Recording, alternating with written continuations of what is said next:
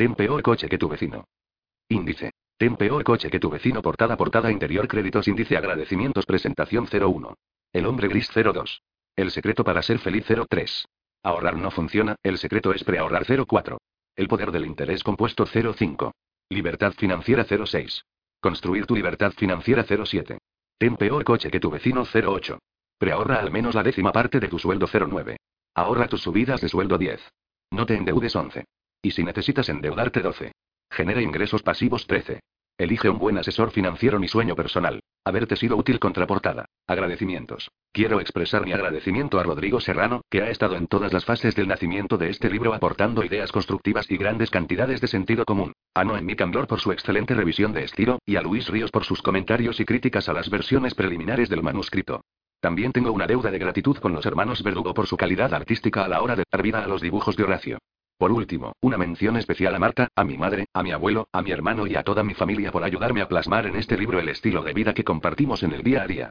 Muchas gracias a todos. Presentación. Me llamo Luis, estoy casado y tengo un hijo, Alejandro, que de mayor quiere ser pirata. He cumplido 35 años y mi libertad financiera es de 10 años.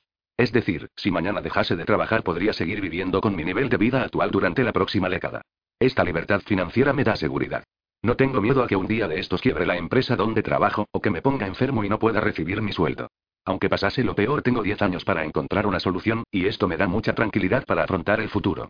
Gracias a la libertad financiera que he construido estos años, puedo dedicarme a un trabajo que me encanta. Además, me deja tiempo para mi familia y para emprender proyectos que me apasionan, como escribir este libro. Me siento muy afortunado por trabajar por gusto, no por obligación. En palabras de Schopenhauer, feliz es el hombre que puede decir, mi día me pertenece. Me han preguntado cientos de veces cómo puede llegar uno a esta situación tan tranquilizadora sin ser el fundador de Google o recibir una herencia millonaria. En estas páginas te voy a contar el secreto, no con fórmulas ni cifras complicadas, sino a través de una historia. En www.tempeorcochequetuvecino.com tienes vídeos y herramientas para ayudarte en el camino. Vamos allá.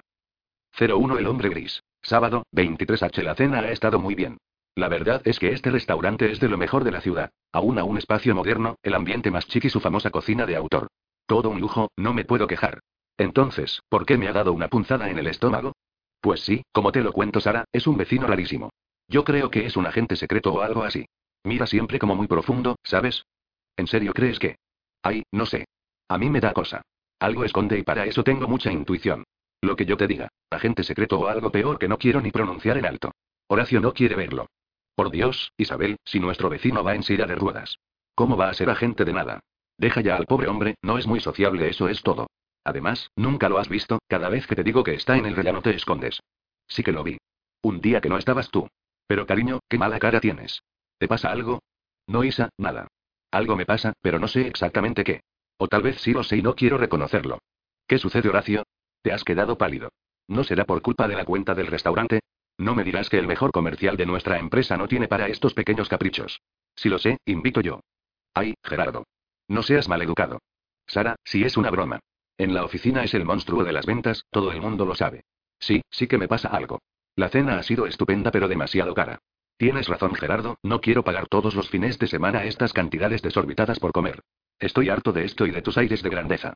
No sé por qué tenemos que salir siempre con estos dos estirados, Isabel, tenemos más amigos pero siempre acabamos haciendo planes con ellos.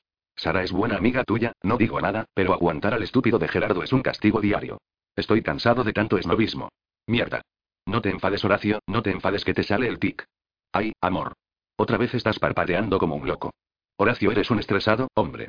Vamos a tomar un buen gin tonic en el club de tenis, ya verás como una buena ginebra te quita todo ese nervio. Mis ojos me delatan. Vamos a arreglarlo con una buena copa con un gran precio. Venga, Horacio, relájate por favor, me digo. Soy un exagerado, no es para tanto.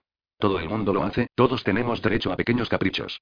Para eso nos pasamos el día entero trabajando. Domingo, 14, 30, H. Hola Isabel, qué guapa estás. Ya era hora de que me hicierais una visita. Hijo, me tienes abandonada. Hola, mamá. No empieces, que venimos cada 15 días. Eso no es suficiente para una madre.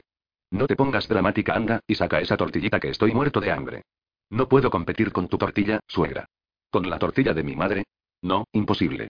No tiene comparación ni tan siquiera con esa tortilla con reducción de caldo de nécoras y boletus, o algo así de raro, que tomamos el sábado pasado y me costó un riñón.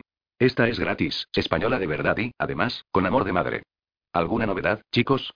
No, ninguna. Horacio sigue sin querer cambiar de coche. No me digas. Pero hijo, ¿por qué no cambias el cacharro ese por uno mejor? Venga. ¿Os vais a liar para estropearme la comida? Ya he explicado mil veces que no sé qué hacer. Los coches son caros, ¿sabéis? Ojalá pudiera comprarme un buen coche ahora mismo, pero no es tan sencillo. Pues pregúntale a Gerardo cómo lo ha hecho porque me ha dicho Sara que la cosa no ha sido tan traumática como tú lo cuentas. Se han comprado un Audi de alta gama, van como señores. Lo pagan a plazos, cómodamente, con la letra que pueden, como lo hace todo el mundo. Sí, claro, pero dentro de cinco años Gerardo tendrá un coche usado por el valor de la décima parte que le costó y aún le quedarán dos años más por pagar. Hijo, no sé, Isabel tiene razón. Todos hemos comprado el coche así, a plazos. Ya tenéis edad para ir en un coche elegante, ¿no? Para eso trabajáis tanto. Supongo, mamá. Tengo que pensar cómo lo hago. Te has vuelto un rácano, Horacio, no sé lo que te pasa. ¿Me habré vuelto un rácano de verdad? Antes no pensaba tanto en el precio de las cosas, ni me daba tanto miedo comprar algo a plazos. La verdad es que siempre he tenido ganas de conducir un coche alemán, pero ahora no me atrevo, no me parece justo pagar el doble de su precio por culpa de los intereses que me van a cargar. Isabel, ¿tú crees que necesitamos un coche tan caro? No hacemos viajes habitualmente, no nos hace falta que consuma tanto. Con uno para ciudad que esté bien, claro que hace falta. Es increíble que tenga que explicártelo yo. A todos los hombres les hace falta un gran coche, viajen o no, menos a ti. Qué raro te estás volviendo. Venga, chicos. No vamos a discutir ahora, que la tortilla se enfría y después no hay quien la coma. No le falta razón a Isabel. Me estoy volviendo un poco raro. Seguro que si los clientes me ven en un coche elegante venderé más. Además, no tendré que morirme de vergüenza cada vez que mis amigos se cachondeen de mi coche llamándolo retro porque es de los 80. Si encontrara una buena financiación tal vez me animase, pero pagar otro crédito, si aún debo el anterior. Venga, cambiemos de tema, ¿ya sabéis quién es el vecino? ¿Qué vecino, mamá? Ay, Horacio, estás en Babia. ¿Qué vecino va a ser? El rarito de la silla de ruedas. No lo sé de verdad, pero me parece que tras ese aspecto impenetrable se esconde un traficante de drogas o algo así. ¿En serio? ¿Cómo va a ser en serio? Mamá, no hagas caso a Isabel que está obsesionada con que al vecino le pasa algo raro. Es un tío tímido, no le deis más vueltas, por favor. Sí, sí, dices eso, pero por dentro piensas lo mismo que yo. Bueno, tengo que reconocer que en los dos años que llevamos compartiendo escalera no sabemos absolutamente nada de él. ¿Vale? A veces me siento incómodo si coincidimos aunque sea de lejos. Su personalidad parece un poco inquietante. Venga, Horacio, ya te estás dejando llevar por la imaginación de Isa. ¡Qué mujer! Vaya por Dios, hijo, ya veo que no ha mejorado lo de tus ojos. Puf. Otra vez el tic. Lunes, 12H. Cierro los ojos y respiro profundamente para relajarme y no decir nada de lo que me pueda arrepentir. No estoy acostumbrado a recibir constantes reprimendas por parte de mi jefe y, desde luego, decirle lo que pienso ahora no haría más que empeorar la situación. ¿Estás escuchando lo que te estoy diciendo, Horacio? ¿Eres consciente del problema del que te estoy hablando? ¿Cómo no voy a ser consciente de que este mes no he cumplido los objetivos? Por supuesto que lo sé. Y seré más consciente aún cuando vea mi exangüe nómina del mes. Sangrando, sin comisiones. ¿Se cree que vender en esta época es fácil? No hay apenas movimiento. Bajo la vista y me trago mi orgullo en un intento de aguantar, no quiero perder mi trabajo. Aunque odio mi trabajo. Lo odio, lo odio, lo odio, lo odio. Pero ahora no puedo permitirme perderlo, ¿quién puede? Nadie. Yo, como los demás, tengo que pagar tantas cosas que me pierdo entre los apuntes de mi libreta bancaria. El alquiler más todos los gastos de la casa, pronto la calefacción engordará la factura, el teléfono móvil, el axi, el otro teléfono móvil, la vineta del coche, sus ruedas que hay que cambiar ya, el seguro, el préstamo que pedí hace dos años ya ni me acuerdo para qué. Ah, sí, es verdad. Para los electrodomésticos de casa, metalizados, preciosos, pero el doble de caros que los blancos y cada vez que los toco tengo lío con Isabel porque dejo la marca de los dedos, y el último modelo de portátil Macintosh que tanto me gustaba pero que acabé regalándole a la hijada de mi mujer porque yo ni siquiera lo sé usar. Aguanto el chaparrón hasta que mi jefe se cansa de argumentar que el problema soy yo y no la dichosa crisis, ni el verano, ni ninguna otra excusa barata, ni la pésima calidad del producto que estoy vendiendo a precios desorbitados. Quiero gritarle, y se va a su despacho visiblemente satisfecho. Horacio, no sé cómo le aguantas todo eso. Con lo trabajador que eres. No entiendo por qué no se hace cargo de que la cosa está imposible para ti y para todos. Ya lo sé, pero ¿qué quieres que le diga? No puedo perder el trabajo. Necesito el dinero, Mónica. Necesito este trabajo. Martes, 8.30 H o me tomo un café o me quedaré frito en el curro. Abro el periódico mientras espero a que me sirvan mi cortado con tostada en la cafetería en la que trabaja Tomás. Casi todas las noticias son funestas y la crisis, como no, es la protagonista de la sección de economía, y de internacional, y de cartas al director, y de espectáculos. La crisis engulle el mundo y el mundo nos engulle a nosotros. 2,60, Horacio. ¿No eran 2,50? Sí, pero he tenido que subir un poco los precios. Llevaba aguantándolos demasiado tiempo. A mí también me los están subiendo y, claro, así no hay quien pueda. Esto es increíble. Sube la luz, el metro, el gas, la gasolina, hasta un café con unas gotas de leche y una simple tostada, pero mi sueldo no sube y si no me espabilo bajará o desaparecerá. Todo mi dinero se va sin apenas rozarlo. ¿Para qué me paso los días trabajando como un esclavo? ¿Para qué? Si jamás llego a fin de mes habiendo dormido tranquilo hasta el último día. Con la mirada perdida, sin poder dejar de pensar en cómo voy a aguantar toda la vida así, abro el portafolio y palpo su interior hasta que encuentro lo que busco, mi libreta. Siento la necesidad de dibujar, la tengo siempre que me altero, que reflexiono y las cosas no me cuadran. Cada vez que siento la desazón de ser impotente ante todo lo que querría cambiar. Este secreto cuaderno de bocetos es mi única válvula de escape. Siempre ha sido así, desde que tengo uso de razón dibujo lo que se me pasa por la cabeza. Guardo todos mis cuadernos, son mi álbum de fotografías biográficas hechas en carboncillo. El resumen de una vida que, sinceramente, no tiene nada de especial. Mi lápiz se desliza sobre la hoja y va dibujando un rostro. Empiezo por los ojos, tal vez porque los míos siempre me avisan pero también me delatan. Los ojos que me salen del carboncillo son tristes. Continúo con el resto del rostro y perfilo la silueta sobre la que irá el abrigo largo con el que combato el frío en las mañanas de invierno. El abrigo es mi viejo abrigo.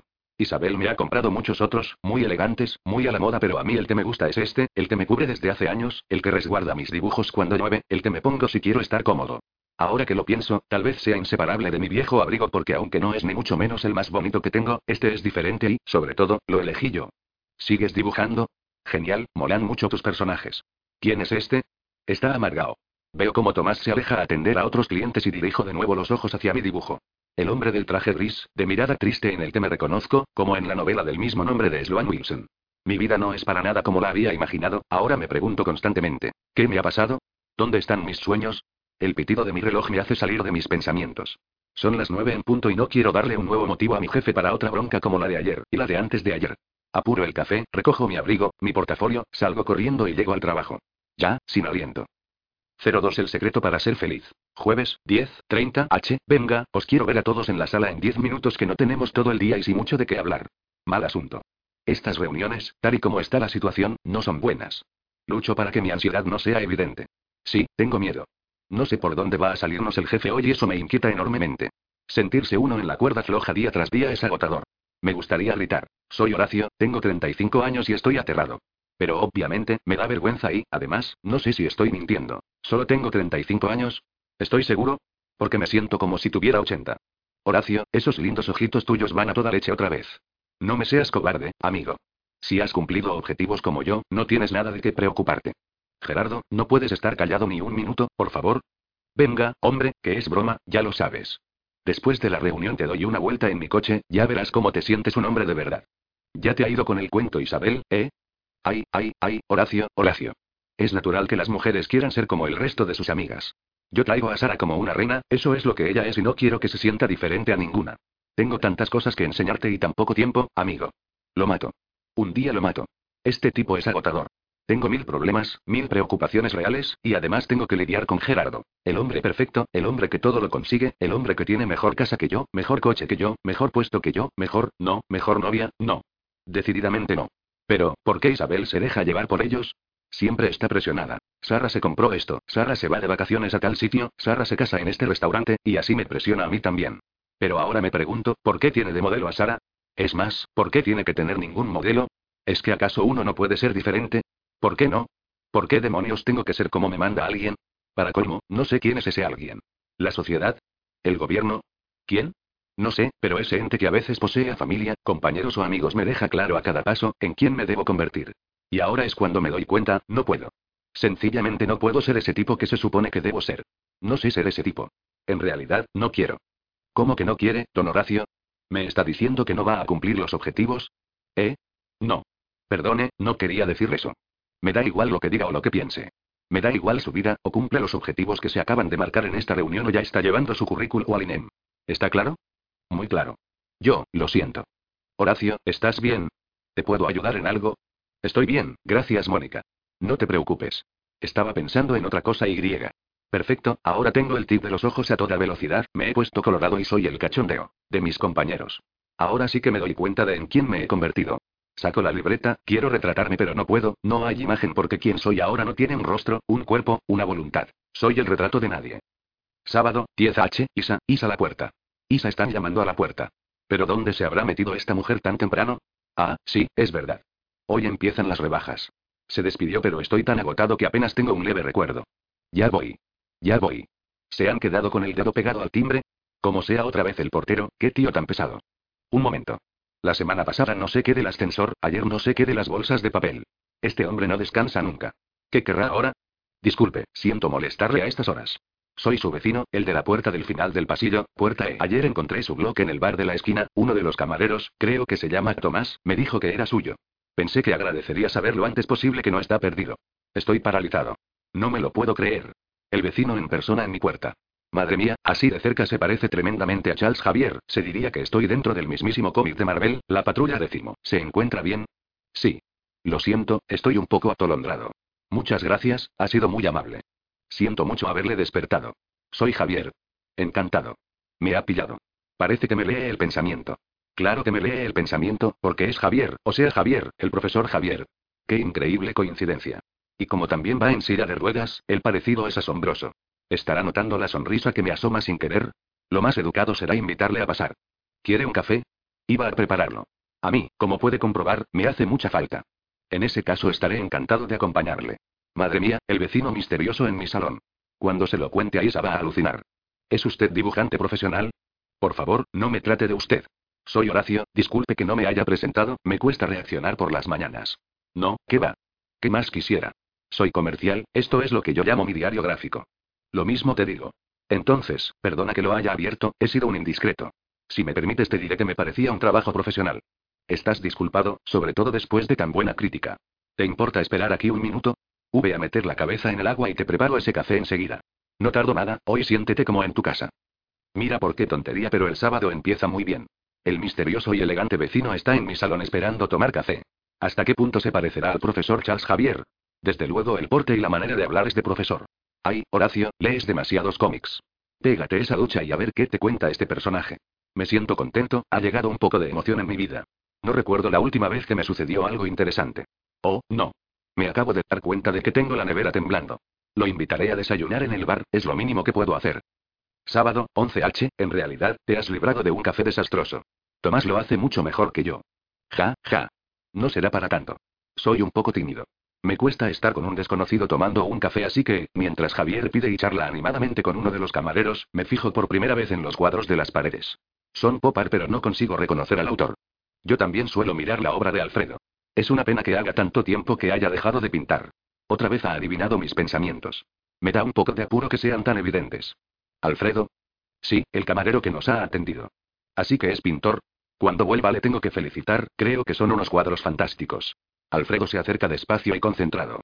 No había reparado en él antes y ahora que lo observo, no es para nada la imagen de pintor bohemio que estaba imaginando, me parece más bien un hombre gris como cualquiera de los que me cruzo cada día por la calle, ¿es este el aspecto de un artista?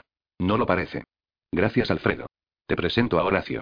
Le has impresionado con tus cuadros. Ah, eso. Bueno, son cuadros que pinté cuando era joven. De eso hace mucho tiempo ya, mucho. Ojalá pudiera seguir dedicándole algunos momentos, pero la vida se te complica y ya sabéis. Pues es una pena. ¿No pensó dedicarse a la pintura? Hasta yo lo he pensado alguna vez y mi obra no es tan profesional como la suya, desde luego. Cuando tienes veintitantos todo parece posible, pero no es así.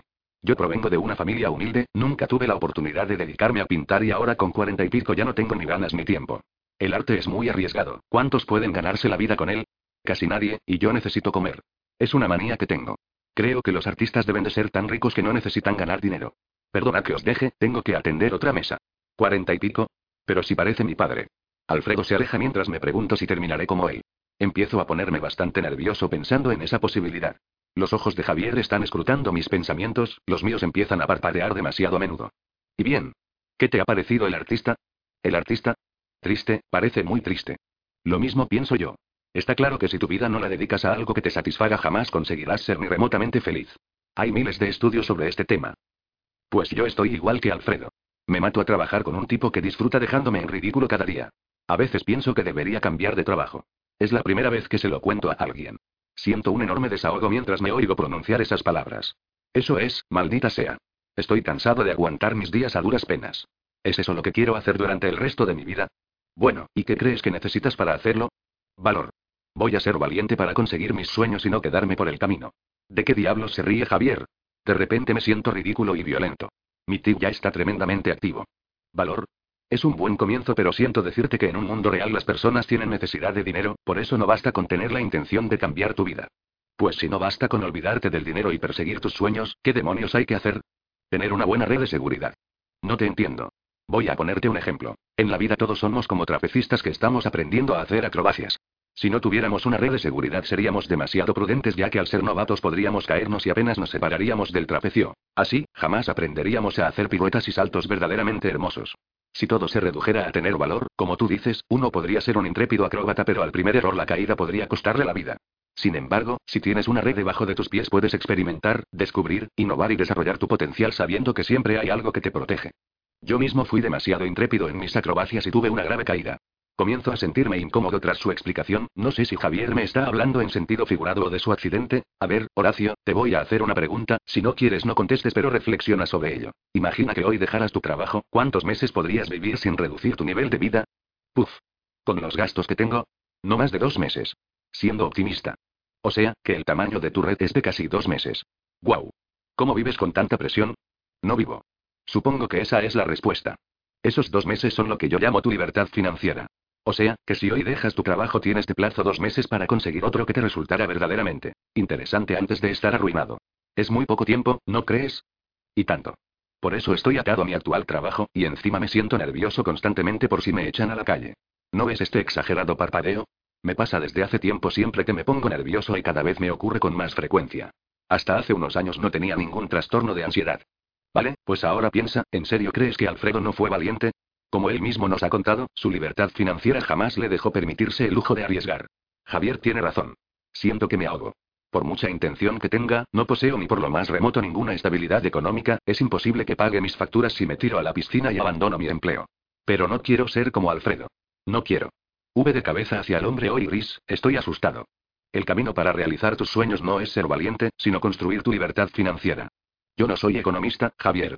No sé invertir en bolsa, ¿qué demonios? Ni siquiera tengo 100 euros para hacerlo. No tengo ni idea de cómo librarme a esta situación. Jamás tendré esa libertad financiera de la que me hablas. Te apuesto 100 euros a que sí puedes. No te cachondees. Estoy desesperado. Pues eso va a cambiar. ¿Y cómo va a suceder? ¿Me va a tocar la lotería? No, te voy a contar el secreto para recuperar tu vida. Soy todo oídos. 03 Ahorrar no funciona, el secreto es preahorrar. ¿Sabías que el 60% de las personas no llega a fin de mes? ¿Qué me vas a contar a mí? Yo jamás consigo acabar bien el mes, a veces hasta debo algo de la tarjeta de crédito. Bueno. Y lo de ahorrar, imposible ni siquiera intentarlo. No lo intentes, no funciona. ¿Qué dices? ¿Que ahorrar no funciona? Eso acabo de decir, ahorrar no funciona, el secreto es preahorrar. ¿Me lo explicas o me vas a dejar así? Una cosa muy importante que hay que comprender sobre el ser humano es que tenemos tendencia a gastar todo el dinero que tenemos en el bolsillo, sea poco o mucho. La sociedad del consumo nos empuja a ello constantemente.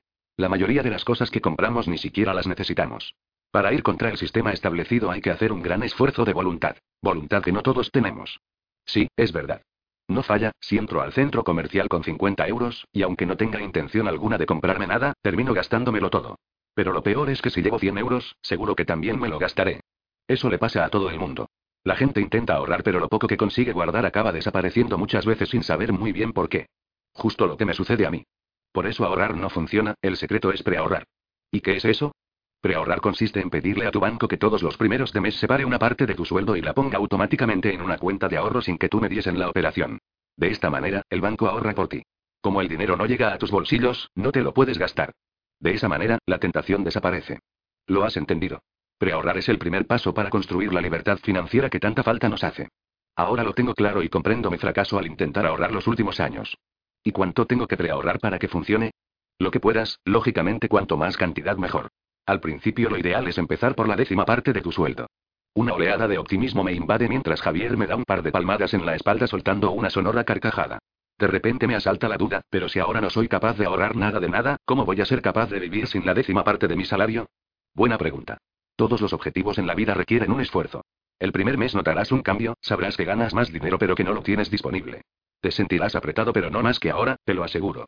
El segundo mes te resultará más fácil y, a partir del tercero, ni te acordarás de que antes tenías esa pequeña cantidad de más, tu capacidad de adaptación natural hará el resto del trabajo. Lo que quieres decir es que somos capaces de adaptarnos a tener más dinero pero también lo hacemos cuando tenemos menos. Pues es verdad. Cuando era estudiante me arreglaba con la cuarta parte del dinero y también tenía que pagar alquiler, alimentos y otros gastos. ¿Vale? No tantos como ahora pero, en proporción al dinero que tenía, son los mismos o incluso más. Esa es la manera de pensar, Horacio. Has dado un buen paso adelante. Llego a casa excitado, cojo uno de mis lápices y voy esbozando la cara del camarero que conocí hoy en el restaurante. Dibujo sus ojos, todas sus huesudas y cansadas facciones. Miro el resultado, es un hombre con semblante triste y descubro con sorpresa que su mirada tiene algo que me recuerda a mí. No quiero acabar como él, me digo en voz alta. Sonrío y comienzo a dibujar una nueva imagen que apenas me lleva un par de minutos por la nitidez con la que la veo en mi cabeza, es un trapecista con una red debajo. Lo tengo decidido, le daré al banco la orden para que me guarde la décima parte de mi salario en cuanto me lo ingresen. Martes, 20h, qué hambre. Qué cansado estoy. Solo quiero cenar e irme a la cama. No tengo ganas de ponerme a cocinar así que pediré una pizza o algo así. Entre que la encargo y vienen a casa con ella, llega Isabel. Cenamos rápidamente y sin trabajo ninguno. Oh, oh. Otra vez sin un duro en la cartera. Esto es más complicado de lo que pensaba, quizás me pasé de listo cuando le dije a Javier que iba a preahorrar. Así es imposible vivir, si no tengo ni para pedir una pizza cuando me dé la gana. Pues como no vaya al cajero y me lo quite de otra cosa no puedo pedirla. A ver, Horacio, no desesperes, piensa, piensa. Tengo un problema, ¿vale? Pero no quiero dar marcha atrás, es la primera vez que tengo una cuenta de ahorros y además, no me sentiría precisamente orgulloso si a la primera dificultad me arrugara. ¿Cómo lo soluciono? No ha estado nada mal, ¿no? Pues no cielo, no esperaba una cena romántica un martes, la verdad. Con lo cansado que llegas siempre, lo último que pensaba es que te fueras a poner a cocinar. Ya ves. Soy una caja de sorpresas. ¿Y de dónde has sacado la receta de estos ravioli? Están buenísimos. Me la he inventado. Me puse a cocinar y al final me entretuve, me apeteció innovar y mira por dónde, está mal que yo lo diga pero me ha salido un plato espectacular. Hasta te lo has pasado bien. Me tienes alucinada. Lo que te tengo es loca, tonta. Ven aquí. Horacio. Ja, ja, ja. Oye, este desastre de cocina que ha quedado. ¿Quién lo limpia? Mujer, tampoco me voy a envalentonar tanto. ¿Qué cara tienes? Anda, al menos ayúdame. A sus pies, lo que usted mande. Qué bien que estés de tan buen humor, Horacio. Sábado, 17, 15 H. No voy a ceder. No lo voy a hacer. No necesito ese abrigo, tengo siete muertos de risa en el armario. No me hace falta. Es cierto, es bonito, pero no tengo días de la semana para poder ponerme todos mis abrigos. No insistas más, no me hace falta, Isabel. ¿Cómo que no te hace falta? Con lo bonito que es. Sí, es chulo, pero ya tengo un montón. Por Dios, si mi jefa te oye. En la revista dicen claramente que este año se llevan las solapas anchas y tú no tienes ningún abrigo con las solapas así. En tu revista dirán lo que quieran, pero no puedo estar tan ridículo con los abrigos que ya tengo, si el más viejo tiene dos años. Lo haces por no gastar. ¿Eh? ¿Que lo haces por no gastar? No, lo hago porque es absurdo hacer un gasto innecesario. ¿Y para qué trabajas? Con lo que te cuesta ganarlo. Por eso mismo, porque me cuesta mucho ganar mi salario, no quiero tirarlo. Además, con el preahorro no tengo este problema. Simplemente no tengo ese dinero disponible para gastarlo en el abrigo. ¿Con el qué? ¿Estás raro, lo sabes? El preahorro, ya te lo he contado mil veces. Y no estoy raro, soy sensato. Tengo sueños y quiero llegar a ellos. ¿Y la cena de esta noche? No quiero ir a cenar otra vez al club de golf, ¿por qué no tomamos unas tapitas en una buena terraza? Hace una noche preciosa. Hemos quedado. Ya, pero para variar algún día podrías dejarme elegir el lugar. Llévame a casa Horacio, me has quitado las ganas de ir de compras. Isa, a casa. De vuelta en mi sofá. Isa y yo hemos discutido. Al final se ha ido llorando a esa estúpida cena. No quiero que llore, no quiero verla sufrir, pero necesito que entienda que la vida es algo más que gastar y gastar. Hay veces que uno se puede permitir un capricho, pero no constantemente. Hay tantas otras cosas que podemos disfrutar y nos las estamos perdiendo. De repente suena el timbre. Hola Javier. Qué bien que me hagas una visita. Me hace falta un amigo. ¿Qué te ha pasado? Nada. Bueno, no sé, es que he discutido con Isabel. Con esto del preahorro he dejado de permitirme bastantes cosas que antes no dudaba en hacer. Y eso, no es bien recibido por los demás, ¿verdad? ¿Verdad? A ver, Horacio. Es completamente normal que la gente quiera mantener el nivel de vida más alto que pueda, lo que les pasa es que no se dan cuenta de que no es la mayor calidad de vida a la que pueden acceder. ¿Y qué hago? Mi madre, Isabel, ahora seguro que el idiota de Gerardo y su mujer, ninguno apoya mi decisión. Lo único que tienes que hacer es ser tú mismo. Destina el dinero a lo que para ti sea importante, en eso se incluyen tus entretenimientos, hacer regalos o lo que pienses que sea indispensable para sentirte feliz. Lo intento pero los demás me atosigan. Deja a los demás que hagan lo que deseen. ¿Quieres que te respeten? Pues respeta también su forma de pensar. Quien te quiera lo hará igual, preahorres o no. Ya verás cómo todo se pone en su sitio. Vaya, gracias Javier. Necesitaba tu consejo. No necesitas nada más que convencerte, sé quién quieres ser. Tengo muy claro quién quiero ser. Quiero disfrutar de mi trabajo y tener tiempo libre para mi entretenimiento, dibujar. Algún día quiero tener en mis manos una novela gráfica publicada con mi nombre en la portada. Mi mano dibuja sin preguntarme. Seis meses después. Lunes, 10H, Horacio. El jefe te llama a su despacho. Termino esto y voy. Dame cinco minutos. Contesto sin mucho entusiasmo porque sé lo que esas palabras significan. Mi jefe me va a despedir.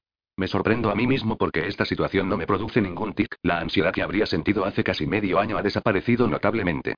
Ya han pasado seis meses desde que tomé la decisión de preahorrar y el cambio en mi vida ha ido llegando tal y como Javier me había explicado. Me siento mucho más seguro y feliz en el mundo.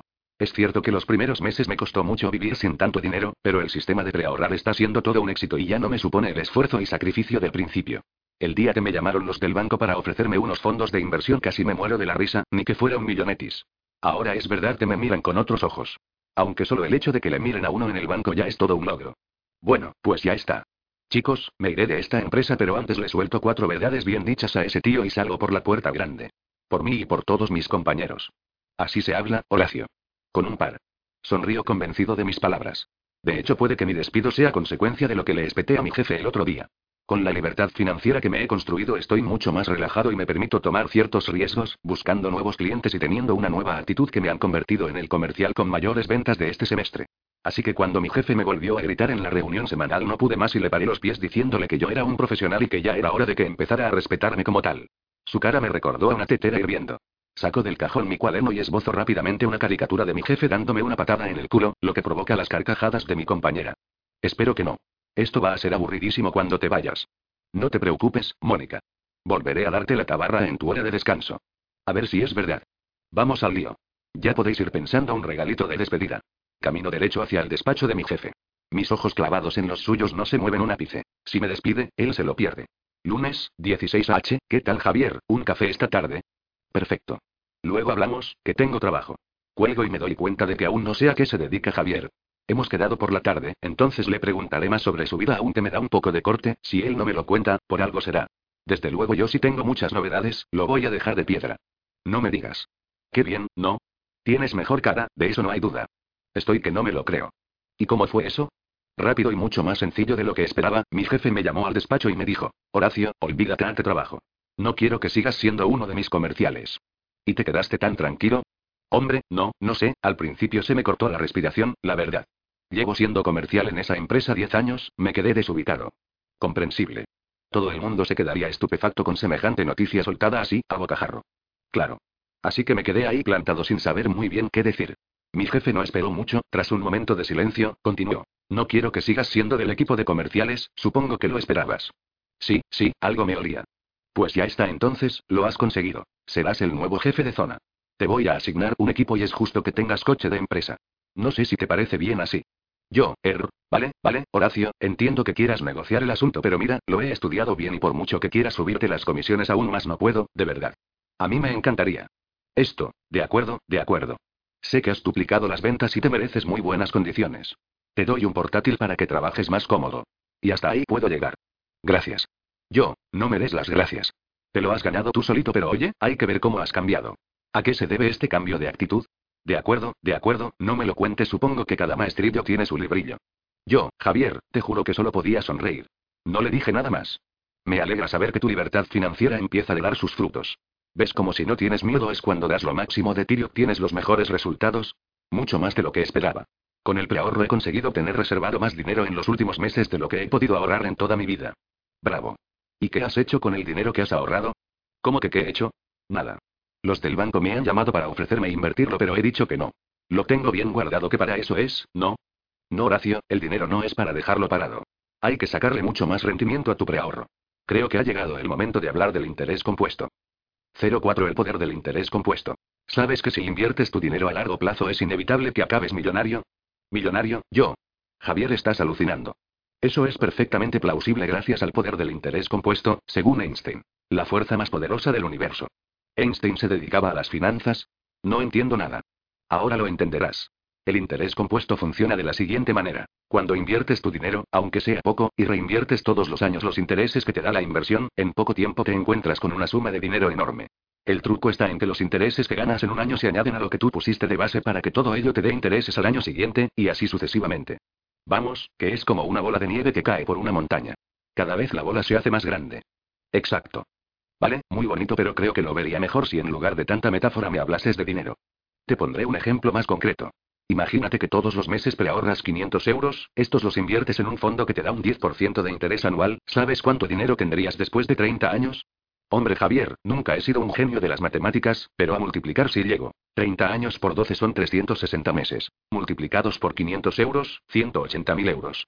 Bueno, un poco más por los intereses, claro. Pues sí, digamos que un poquito más. En realidad, después de los 30 años tendrías un millón de euros. Un millón de euros. Bueno, en realidad algo menos, recuerda que una parte se va en el pago de impuestos. Oye, Javier, deja de tomarme el pelo. No te tomo el pelo, es pura matemática. El interés compuesto es un acumulado de intereses, ganas interés sobre el interés ganado. Nunca imaginé que el dinero pudiera crecer tanto cuando se invierte. Claro, por eso los expertos en bolsa tienen tanto dinero. Imagina ahora lo que puedes hacer tú dentro de 30 años con un millón de euros. ¿Una casita en la playa? No, viajar. ¿Y cuando quieres que empiecen tus viajes, hoy mismo te parece bien? A partir de ahora, todo el dinero que estás preahorrando cada mes, en lugar de dejarlo muerto de risa en una cuenta bancaria, lo inviertes. Sí. Tengo un amigo que me ha hablado sobre una empresa de Internet que parece que va a subir como la espuma. Me dijo que era una oportunidad de inversión inmejorable. No, error. Error. Pero no tengo que invertir el dinero ahorrado. Me estás volviendo loco. Horacio, si tuvieras un dolor fuerte en un riñón y un amigo te recomendase tomar unas hierbas, ¿te las tomarías? ¿Eh? ¿Pero qué tiene que ver ahora? Contesta. Por supuesto que no. Mis amigos no han visto más hierba que la de las rotondas. Iría a ver a un doctor. Pues lo mismo pasa con las inversiones. La regla de oro para invertir es, invierte solo en lo que conoces. Estoy apañado entonces. Yo lo único que sé hacer bien es vender y dibujar. De finanzas no tengo ni idea. ¿Tengo que ponerme a estudiar ahora? Es muy complicado ese tema. Ni mucho menos, si te duele algo te vas a la universidad a estudiar medicina. No. Pues esto es lo mismo. Si no sabes de finanzas, contrata a un buen experto que sepa invertir bien tu dinero. Hay personas que olvidan eso, trabajan muy duro cada día, ahorran un dinero, y a la hora de invertirlo en lugar de asesorarse por un experto se dejan llevar por rumores o modas, se arriesgan a perderlo todo. Es un tema muy serio para jugar con él. Debes poner tu dinero en manos de un profesional. En definitiva, si la regla de oro para invertir es invierte solo en lo que conoces, se puede decir que la regla de plata es si no sabes invertir, contrata a un experto que te asesore. Me parece sensato, Javier. Pero yo no sé ni distinguir a un buen asesor de uno malo, ¿cómo lo hago? Fácil, busca y compara. El truco es contactar siempre con al menos tres asesores de inversiones y comparar lo que te ofrecen. A medida que vayas visitando a los diferentes asesores, sin darte apenas cuenta, aprenderás mucho de lo que ellos te cuenten. Enseguida empezarás a saber distinguir entre el buen profesional y el que no lo es tanto. Puedes empezar por el asesor de inversiones de tu banco actual, pero no te quedes ahí, después visita al menos a otros dos profesionales. Ahora que lo dices, es curioso que la gente visite muchas tiendas para encontrar un buen precio de unos vaqueros, pero se les olvida hacer lo mismo para algo mucho más importante, la gestión de sus inversiones. Vaya que tarde es. El tiempo se nos ha pasado volando, la hora del café casi se convierte en la hora de la cena. Sin querer me distraigo dibujando. Javier otra vez me deja concentrado y se va sin avisar. Isa estará a punto de llegar, tengo ganas de contarle cómo funciona el interés compuesto. Mientras pienso en ello en mi blog aparece un gracioso hombrecillo tumbado sonriente en un chiringuito de Bali. Así de libre y feliz quiero llegar a ser. Jueves, 13, 30, H. Este plan financiero que me propone suena bastante bien, pero ¿cuánto tendría que pagar por vuestros servicios para gestionar mis inversiones? Un 0,4% anual. Es la mitad de lo que te van a ofrecer otras agencias de inversión. Esta es nuestra oferta para nuevos clientes. Tienes razón, en otras agencias me pedían el doble o más. No está nada mal esta oferta. A nosotros nos interesa trabajar con gente como tú, la que ahorra todos los meses e invierte de forma regular, así que, si podemos, no dejamos escapar la oportunidad de hacer los clientes nuestros. Estos tres días recorriendo bancos y agencias de inversión me han hecho ver que hay unas diferencias enormes de calidad y precio entre los agentes financieros. Otra vez Javier tenía razón, hay que comparar precios para obtener un buen servicio sin que se me vaya del presupuesto. Lo pienso y te llamo esta semana, Amaya. De acuerdo. Oye, se te han caído unos dibujos de la libreta. Son fantásticos. ¿Eres dibujante? Gracias. No, no, ¿qué va? Ojalá lo fuera. Solo lo hago en mis ratos libres. Ah, pues yo tengo una clienta que trabaja en una editorial de cómics, siempre está buscando nuevos dibujantes. Si quieres, la próxima vez que venga le doy tu teléfono. Me parece que le gustaría tus dibujos. No creo yo que, él no ya lo tienes. Eso es verdad. Venga. Dale mi teléfono. Total, no pierdo nada.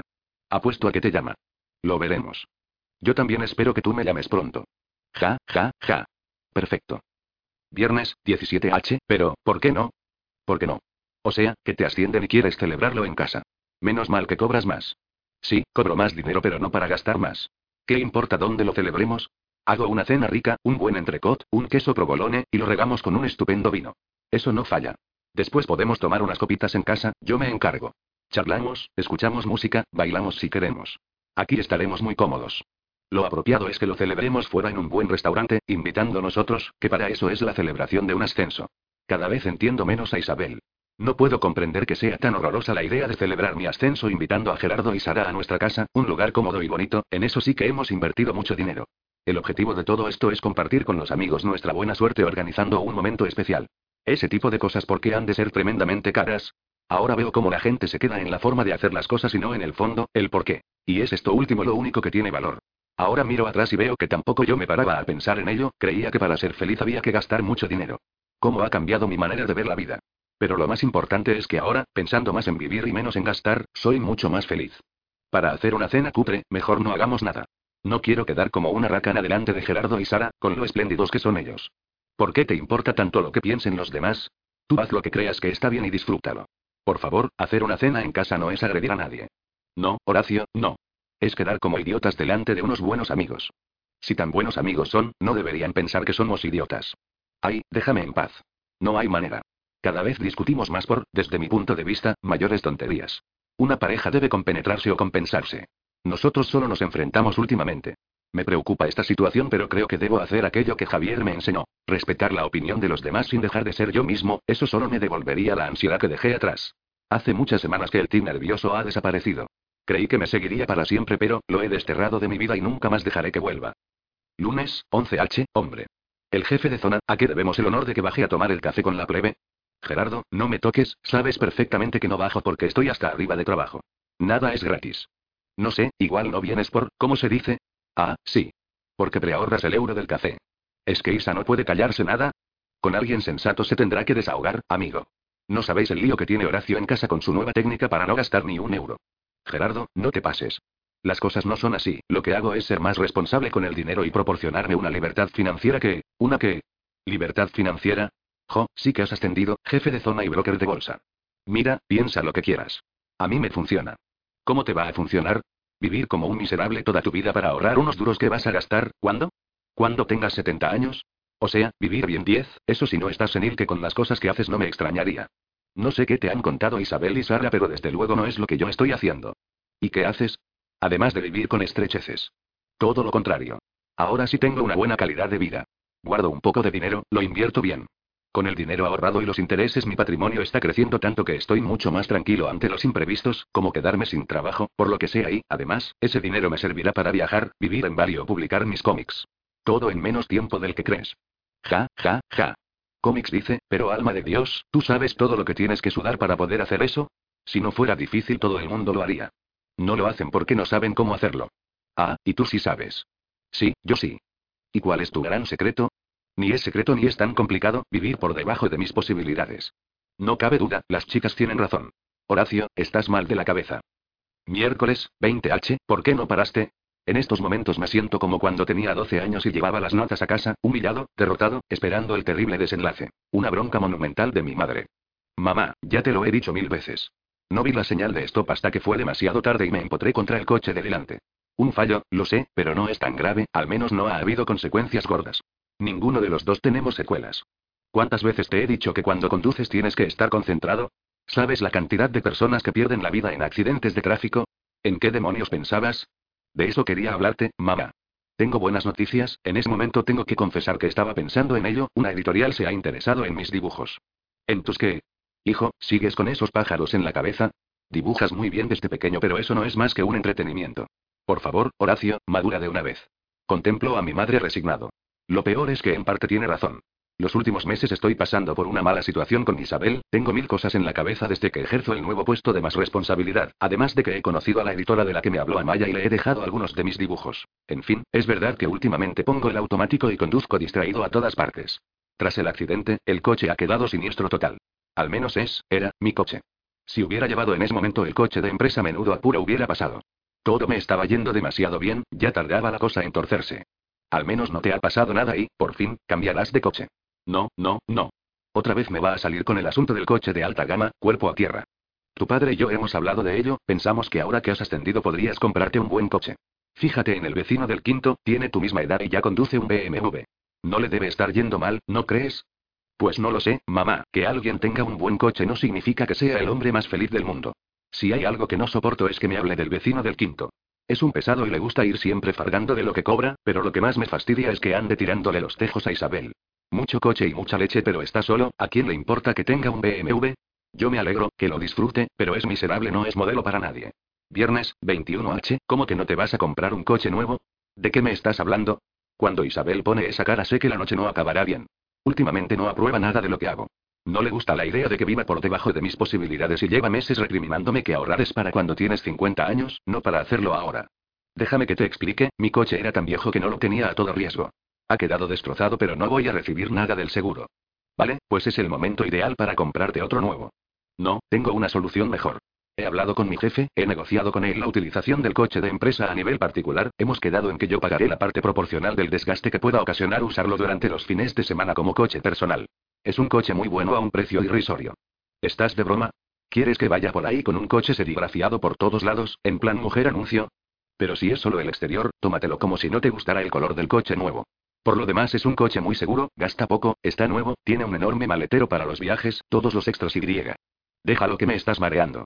Ahora tengo cosas más urgentes en que pensar. Acaban de llamarme mis amigas para proponernos pasar el puente en un hotelazo precioso, tiene un enorme spa al ladito mismo de unas pistas de esquí.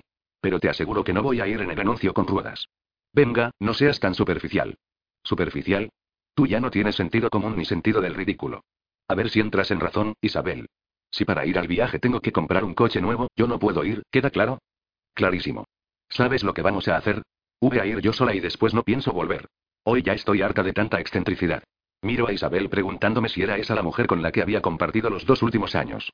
Tiene la cara encendida y los ojos enrojecidos mientras me mira con un rechazo que no había visto antes. ¿Por qué tiene tanta importancia un vinilo pegado a un coche si por lo demás el coche es fantástico? Me largo ahora mismo. Me quedo atónito ante semejante explosión de ira. No sé qué hacer, no sé qué decir, a mí también me parece de locos todo lo que nos está pasando. Por un momento pienso en correr tras ella, ceder ante sus deseos, pero pienso en el hombre de la cara gris y recuerdo que no quiero terminar como él. Sale despavorida. Ni siquiera se detiene para pegar el portazo que cierre la puerta tras ella definitivamente y deje temblando las paredes de mi vida. 05 Libertad Financiera. Un mes después. Martes, 17H, la oferta de trabajo es realmente buena. El sector es muy dinámico y el trabajo es justo lo que quiero hacer. Empezaría como jefe de zona, como estoy ahora en mi actual empresa, pero me ofrecen un interesante plan de carrera. Entonces, ¿a qué vienen tus dudas? La empresa es pequeña, tiene mucho potencial, pero también hay riesgo. Si el producto no es un éxito, podría quedarme en la calle. ¿La empresa te gusta? ¿Sus productos? Sí. ¿Y las condiciones son buenas? Inmejorables. ¿Te apetecen nuevos retos profesionales? Mucho, un poco de aire fresco me vendría genial. Llevo demasiado tiempo en mi empresa. Ha estado muy bien hasta ahora, aunque creo que cambiando aprendería mucho, la verdad. Pero, yo no veo ningún pero. Para eso precisamente llevas preahorrando todo este tiempo. Con la red de seguridad que te has construido tienes la oportunidad de lanzarte a cualquier proyecto que te apetezca, siempre que sea razonable, y este lo es. Javier tiene razón. Para algo así he luchado tanto durante este último año, para esto me sirve el esfuerzo del preahorro. Ahora tengo una buena oportunidad y si no sale bien poseo un gran colchón financiero para estar tranquilo mientras busco otra cosa. Javier me mira con una sonrisa maliciosa. Sabe que cuando me propongo algo, me ilusiono y no hay quien me pare. Supongo que me pasa lo que a todos, ¿no? Saco mi cuaderno y dibujo lo primero que se me pasa por la cabeza, llegó la hora de alzar el vuelo bien alto. Viernes, 12H, hola, Horacio. Sí, soy yo, ¿quién llama? Hola, soy Ana, de la editorial Mistral. ¿Te acuerdas? Tenemos la misma agente financiera. Esto, ah, sí, sí. Cuéntame. Siento haber tardado tanto en llamarte. Oye, los jefes ya han visto los dibujos que me pasaste el mes pasado y, en resumen, les gustaría hablar contigo. Por supuesto. ¿Podría ser esta semana? ¿El jueves a las 7, por ejemplo? Sin problema. Ahí estaré. No me lo puedo creer. Con todo el lío en la oficina. Nueva empresa, nuevos compañeros, nuevo producto. No recordaba que dejé en la asesoría parte de mis dibujos el mes pasado, cuando coincidí con Ana en el despacho de la agente financiera. Menuda vergüenza pasé durante un rato. Además de por tener que dejarle ver mis dibujos, no estoy acostumbrado a que ningún profesional los mire, porque esa chica es realmente guapa y creo que se notó demasiado que me impresionó. Me puse un poco colorado, creo que incluso tartamudeé un segundo como un tonto. Ana tiene unos ojos preciosos, estoy de suerte porque este jueves volveré a verlos. Todo va como Javier me advirtió, haciendo las cosas bien, siendo yo mismo y esforzándome un poco las cosas buenas acabarían llegando. ¿Qué razón tienes amigo? Este es mi momento. Seis meses después. Sábado, 14H llevo dos días guardando la noticia y estoy a punto de estallar, quiero que ellos sean los primeros en saberlo. Director comercial. ¿Diez personas a tu cargo? Pero si solo llevas seis meses en la nueva empresa. Lo sé mamá. Yo soy el primer sorprendido.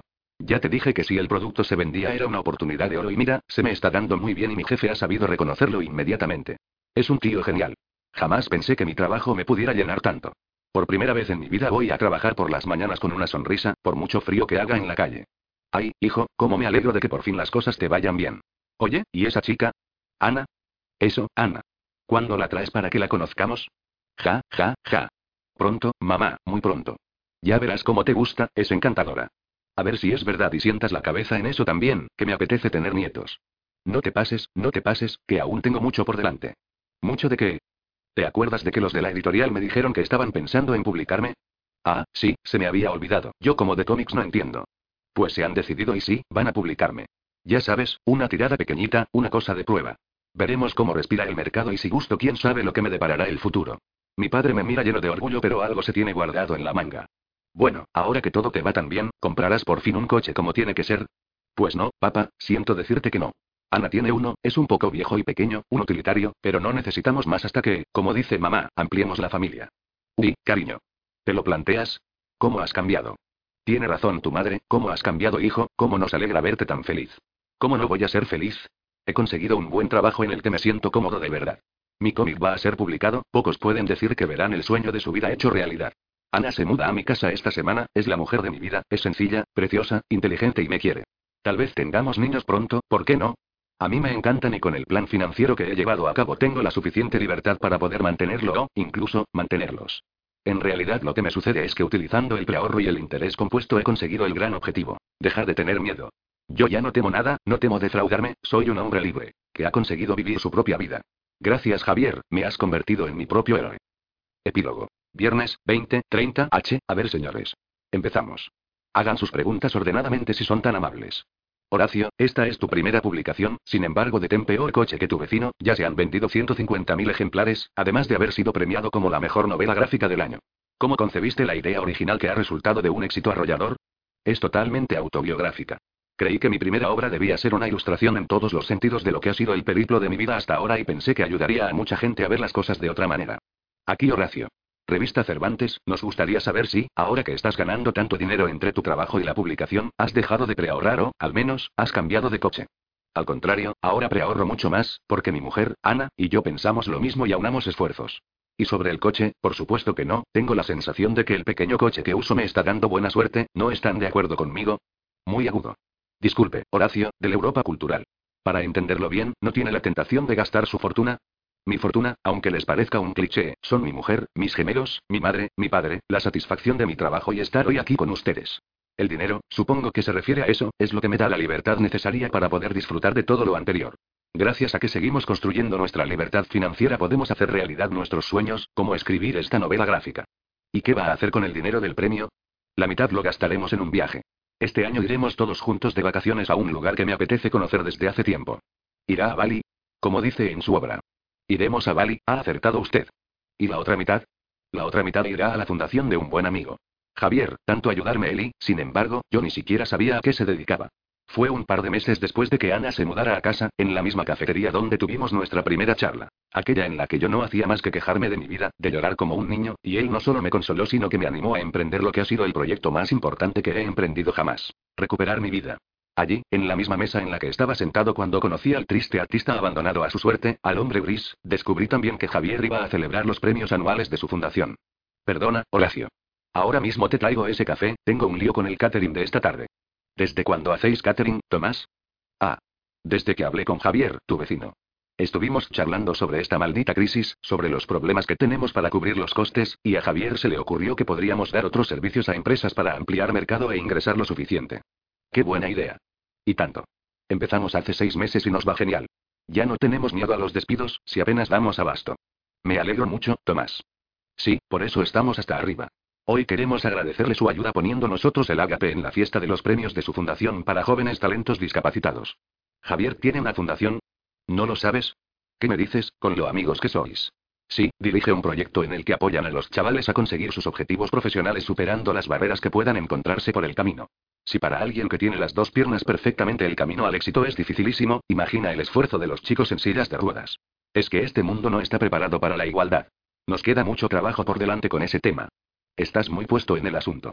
Muy sensibilizado, sí, solo hay que ver cómo trabajan esos jóvenes y te quedas pasmado. Te das cuenta de que no valoramos lo que tenemos. Oye, ¿por qué no vas a la fiesta? Seguro que Javier estará encantado de verte allí. Desde luego que no supieras, vaya desastre eres. La sorpresa sobre la dedicación de mi amigo Javier fue mayúscula. Hacía 10 años había puesto en marcha su sueño, una fundación para desarrollar el talento de jóvenes discapacitados y se había convertido en una institución de referencia. Cuán parecido era a ese personaje al que me había recordado en nuestro primer encuentro, el profesor Javier. Ambos dedicados a la instrucción de jóvenes extraordinarios. Por supuesto fui a la fiesta.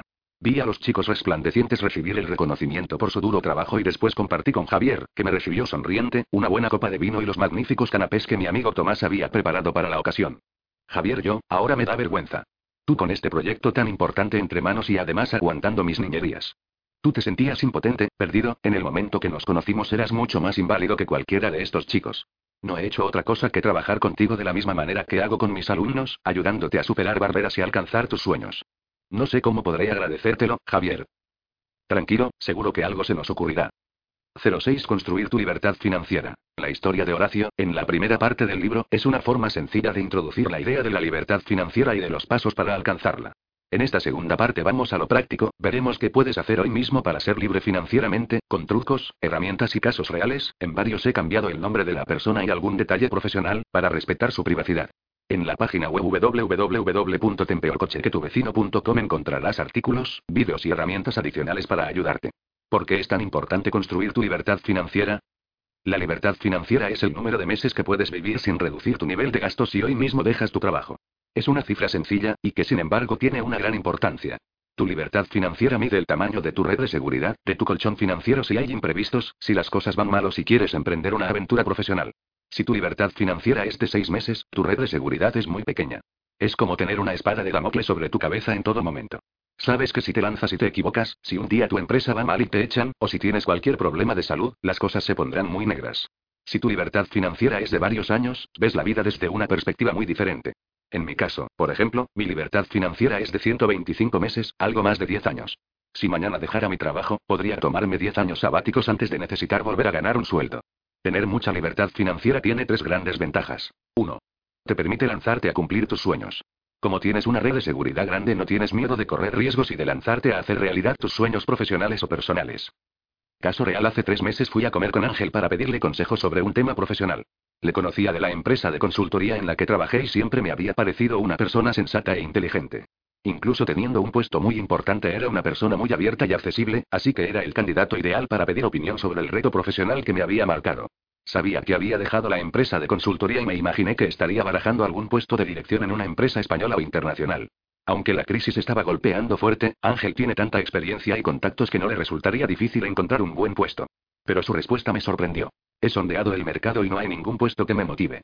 Además llevo tiempo dándole vueltas a la idea de montar una empresa, y esta es la oportunidad perfecta. Pero Ángel, con la que está cayendo. ¿No es un poco arriesgado? No te creas, he identificado una buena oportunidad de negocio y ahora con la crisis es más difícil que otras empresas se lancen a aprovechar esa oportunidad. Nadie tiene liquidez. ¿Y si no funciona? Tengo un buen colchón acumulado de estos años. Me he marcado como plazo que la empresa sea rentable en dos años. Si no lo consigo buscaré un puesto de directivo como los que me están ofreciendo hoy. No pierdo nada por intentarlo. Además, siempre he tenido la espinita clavada de montar una empresa y si no lo hago ahora, ¿qué voy a esperar? ¿A tener 70 años? Cuando Ángel me contaba los detalles de la oportunidad de negocio y lo que estaba haciendo con su socio, le brillaban los ojos. Le apasionaba el tema y era un placer escucharle hablar de las distintas estrategias con redes sociales que estaba aplicando para hacerse un hueco en el mercado y captar clientes. Estaba tranquilo porque sabía que tenía un buen colchón que cubría todos sus gastos durante los próximos años, así que podía dedicarse en cuerpo y alma a su proyecto. Por cierto, estaba cuidándose más, había perdido los kilos que le sobraban y se le veía mucho más joven y enérgico. Hace unos días le pregunté cómo iba, y esta vez no me sorprendió nada su respuesta. Ya tenemos nuestros primeros clientes. 2. Tienes más éxito profesional. Cuanto más eres tú mismo en el trabajo, más éxito alcanzas. El miedo al fracaso o a perder tu trabajo inhibe tu creatividad en el trabajo y te impide sacar todo lo mejor de ti. Cuando eres libre financieramente desaparece el miedo a que te despidan o al que dirá de ti tu jefe, y te concentras solo en dar lo mejor de ti. Curiosamente, en el momento en que dejas de preocuparte sobre si pueden despedirte, empiezan a llegar los ascensos. Todos, incluidos tus jefes, queremos trabajar con gente segura de sí misma, que da lo mejor de sí y que se atreve a tomar riesgos calculados. Caso real, cuando viví en México me quedé impresionado con Silvia. Trabajaba en uno de los mayores periódicos de México, gestionaba la distribución en la capital y varias de las ciudades más importantes del país. Era excelente motivando a su equipo y anticipándose a los problemas logísticos, pero lo que más me sorprendía no era eso, sino la capacidad de gestionar a su jefe. En el periódico todos tenían pavor a su jefe. Le llamaban el pequeño dictador y le hacían burlas imitando a Charles Chaplin en la película El gran dictador. Burlas a su espalda, eso sí, porque a la cara nadie se atrevían y a rechistar. Le tenían tanto miedo por sus ataques de ira que cuando había que darle malas noticias, se peleaban por no ser el que se las comunicase. Nadie se atrevía a decirle las cosas claras. Nadie excepto Silvia. En las reuniones con su jefe y otros empleados, Silvia era la única que hablaba, y la única que le decía a su jefe las cosas cuando no estaba de acuerdo con algo que él proponía. Silvia me contó que ella había decidido desde el inicio de su carrera profesional que trabajaría por pasión, no por obligación. Desde el primer día laboral había creado un fondo para emergencias o por si perdía su trabajo. De esta forma siempre había podido trabajar en lo que le gustaba. Y cuando no le gustaba lo que hacía, lo dejaba y se tomaba su tiempo para buscar un trabajo que realmente le llenase. El trabajo en el periódico le encantaba y admiraba la visión estratégica de su jefe, pero sabía que si hacía como los demás y se atemorizaba ante él, nunca disfrutaría de su trabajo. Así que desde el primer día fue muy transparente y directa con su jefe. Al principio su jefe se tomó muy mal que ella le dijera las cosas sin tapujos. La amenazó con echarla del periódico si persistía en esa actitud, pero como Silvia no tenía ningún miedo a perder su trabajo, no se amilanó, siguió siendo sincera y profesional en su trato. Al final quien cambió la actitud fue su jefe, ya que en pocos meses la consideraba la mejor empleada del departamento y acudía a ella cuando tenía dudas sobre una acción a tomar. Decía que Silvia era la única que le decía lo que de verdad pensaba. Tres años después, cuando su jefe ascendió a director del periódico, la primera persona a la que se lo comunicó fue a Silvia, quería que fuera su mano derecha y la ascendió a directora de distribución en todo México. 3. Vives feliz y tranquilo. Como dice Eduardo Punset, el principal obstáculo para ser feliz es el miedo. Cuando vives con una red de seguridad debajo no tienes miedo a caerte o a equivocarte. Vives tranquilo y feliz. Puedes trabajar en un puesto que a otras personas les causa un estrés enorme pero que, sin embargo, a ti te parece una oportunidad para aprender y crecer. En definitiva, cambia totalmente tu perspectiva de la vida y empiezas a disfrutar cada momento. Yo he vivido esa transformación en mi propia vida. De vivir con estrés y con miedo a equivocarme y fracasar en el trabajo, a estar completamente relajado e ir cada mañana a trabajar con una sonrisa en la cara. Además, me ha permitido realizar mi sueño personal de escribir este libro para ayudar a otras personas a ser más libres financieramente. Gracias a mi red de seguridad pude dejar de trabajar durante tres meses para centrarme exclusivamente en escribirlo. Así da gusto vivir.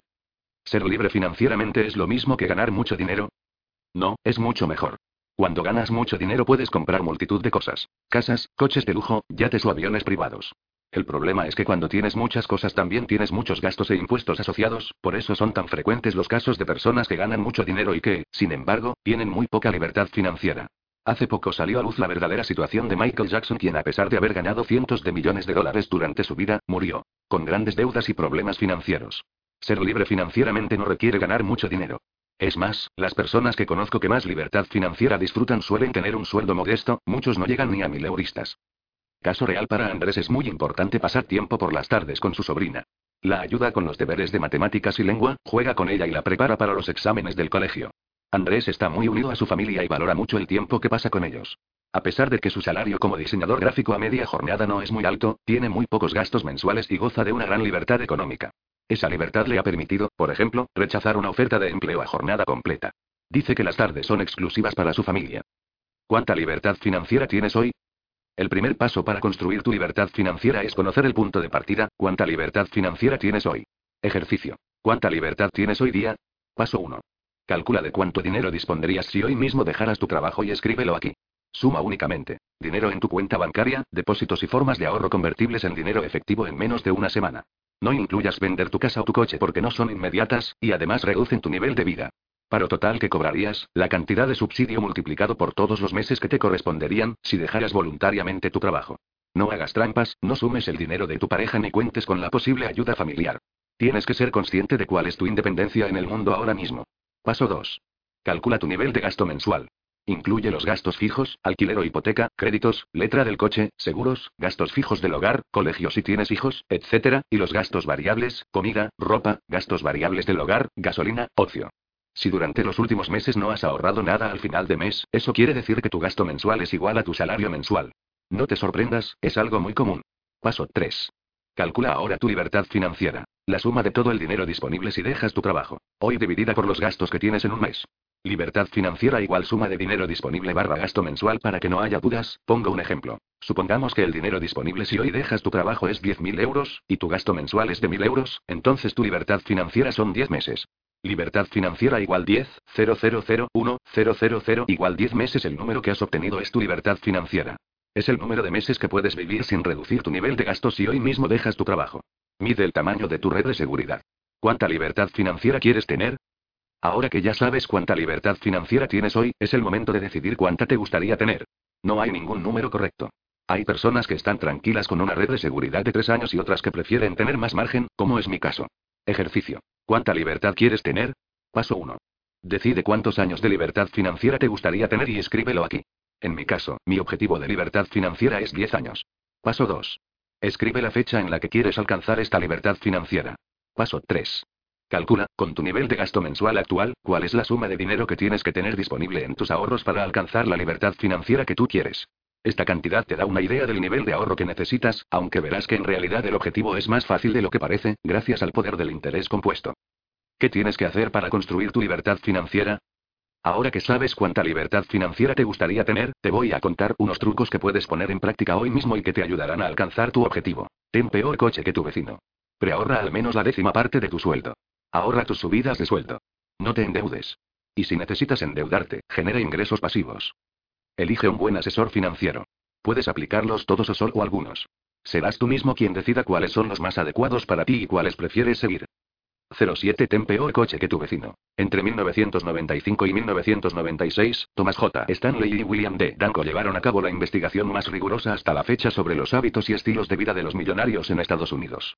El propósito del estudio era conocerles mejor para poder vender después artículos de lujo, coches, casas y otros tipos de productos premium a este segmento tan atractivo. Las conclusiones del estudio que recogieron en su libro de Millionaire Next Door, les hicieron replantearse todo lo que pensaban sobre los millonarios. Cuando pensamos en gente millonaria, a nuestra mente llegan imágenes de Ferraris, champán, yates con pista de aterrizaje para helicópteros y relojes de oro. Esta imagen proviene de las películas y la televisión, ¿cuál es el motivo? Que son estos personajes los que nos llaman la atención, la gente corriente, con hábitos comunes, no suele interesarnos. Pero, de vez en cuando oímos hablar de algún millonario un poco extraño, como Sam Walton. Este hombre fue el fundador de Walmart y una de las mayores fortunas del mundo. Sin embargo, conducía una ranchera vieja al trabajo. Lo mismo pasa con Carlos Slim, durante años el hombre más rico del mundo, que se niega a llevar un reloj de lujo y es el autor de célebres frases como soy sobrio y mis hijos también, por gusto, por convicción, no por disciplina. Cuando oímos hablar a personas así creemos que son una rareza. Archimillonarios y espartanos. Eso no puede ser verdad. Lo que descubrieron Stanley y Danko fue que la mayoría de los millonarios siguen el modelo de Sam Walton. Beben cerveza, no champán. Lucen relojes de cuarzo y conducen coches sencillos, nada que ver con Ferrari o BMW último modelo.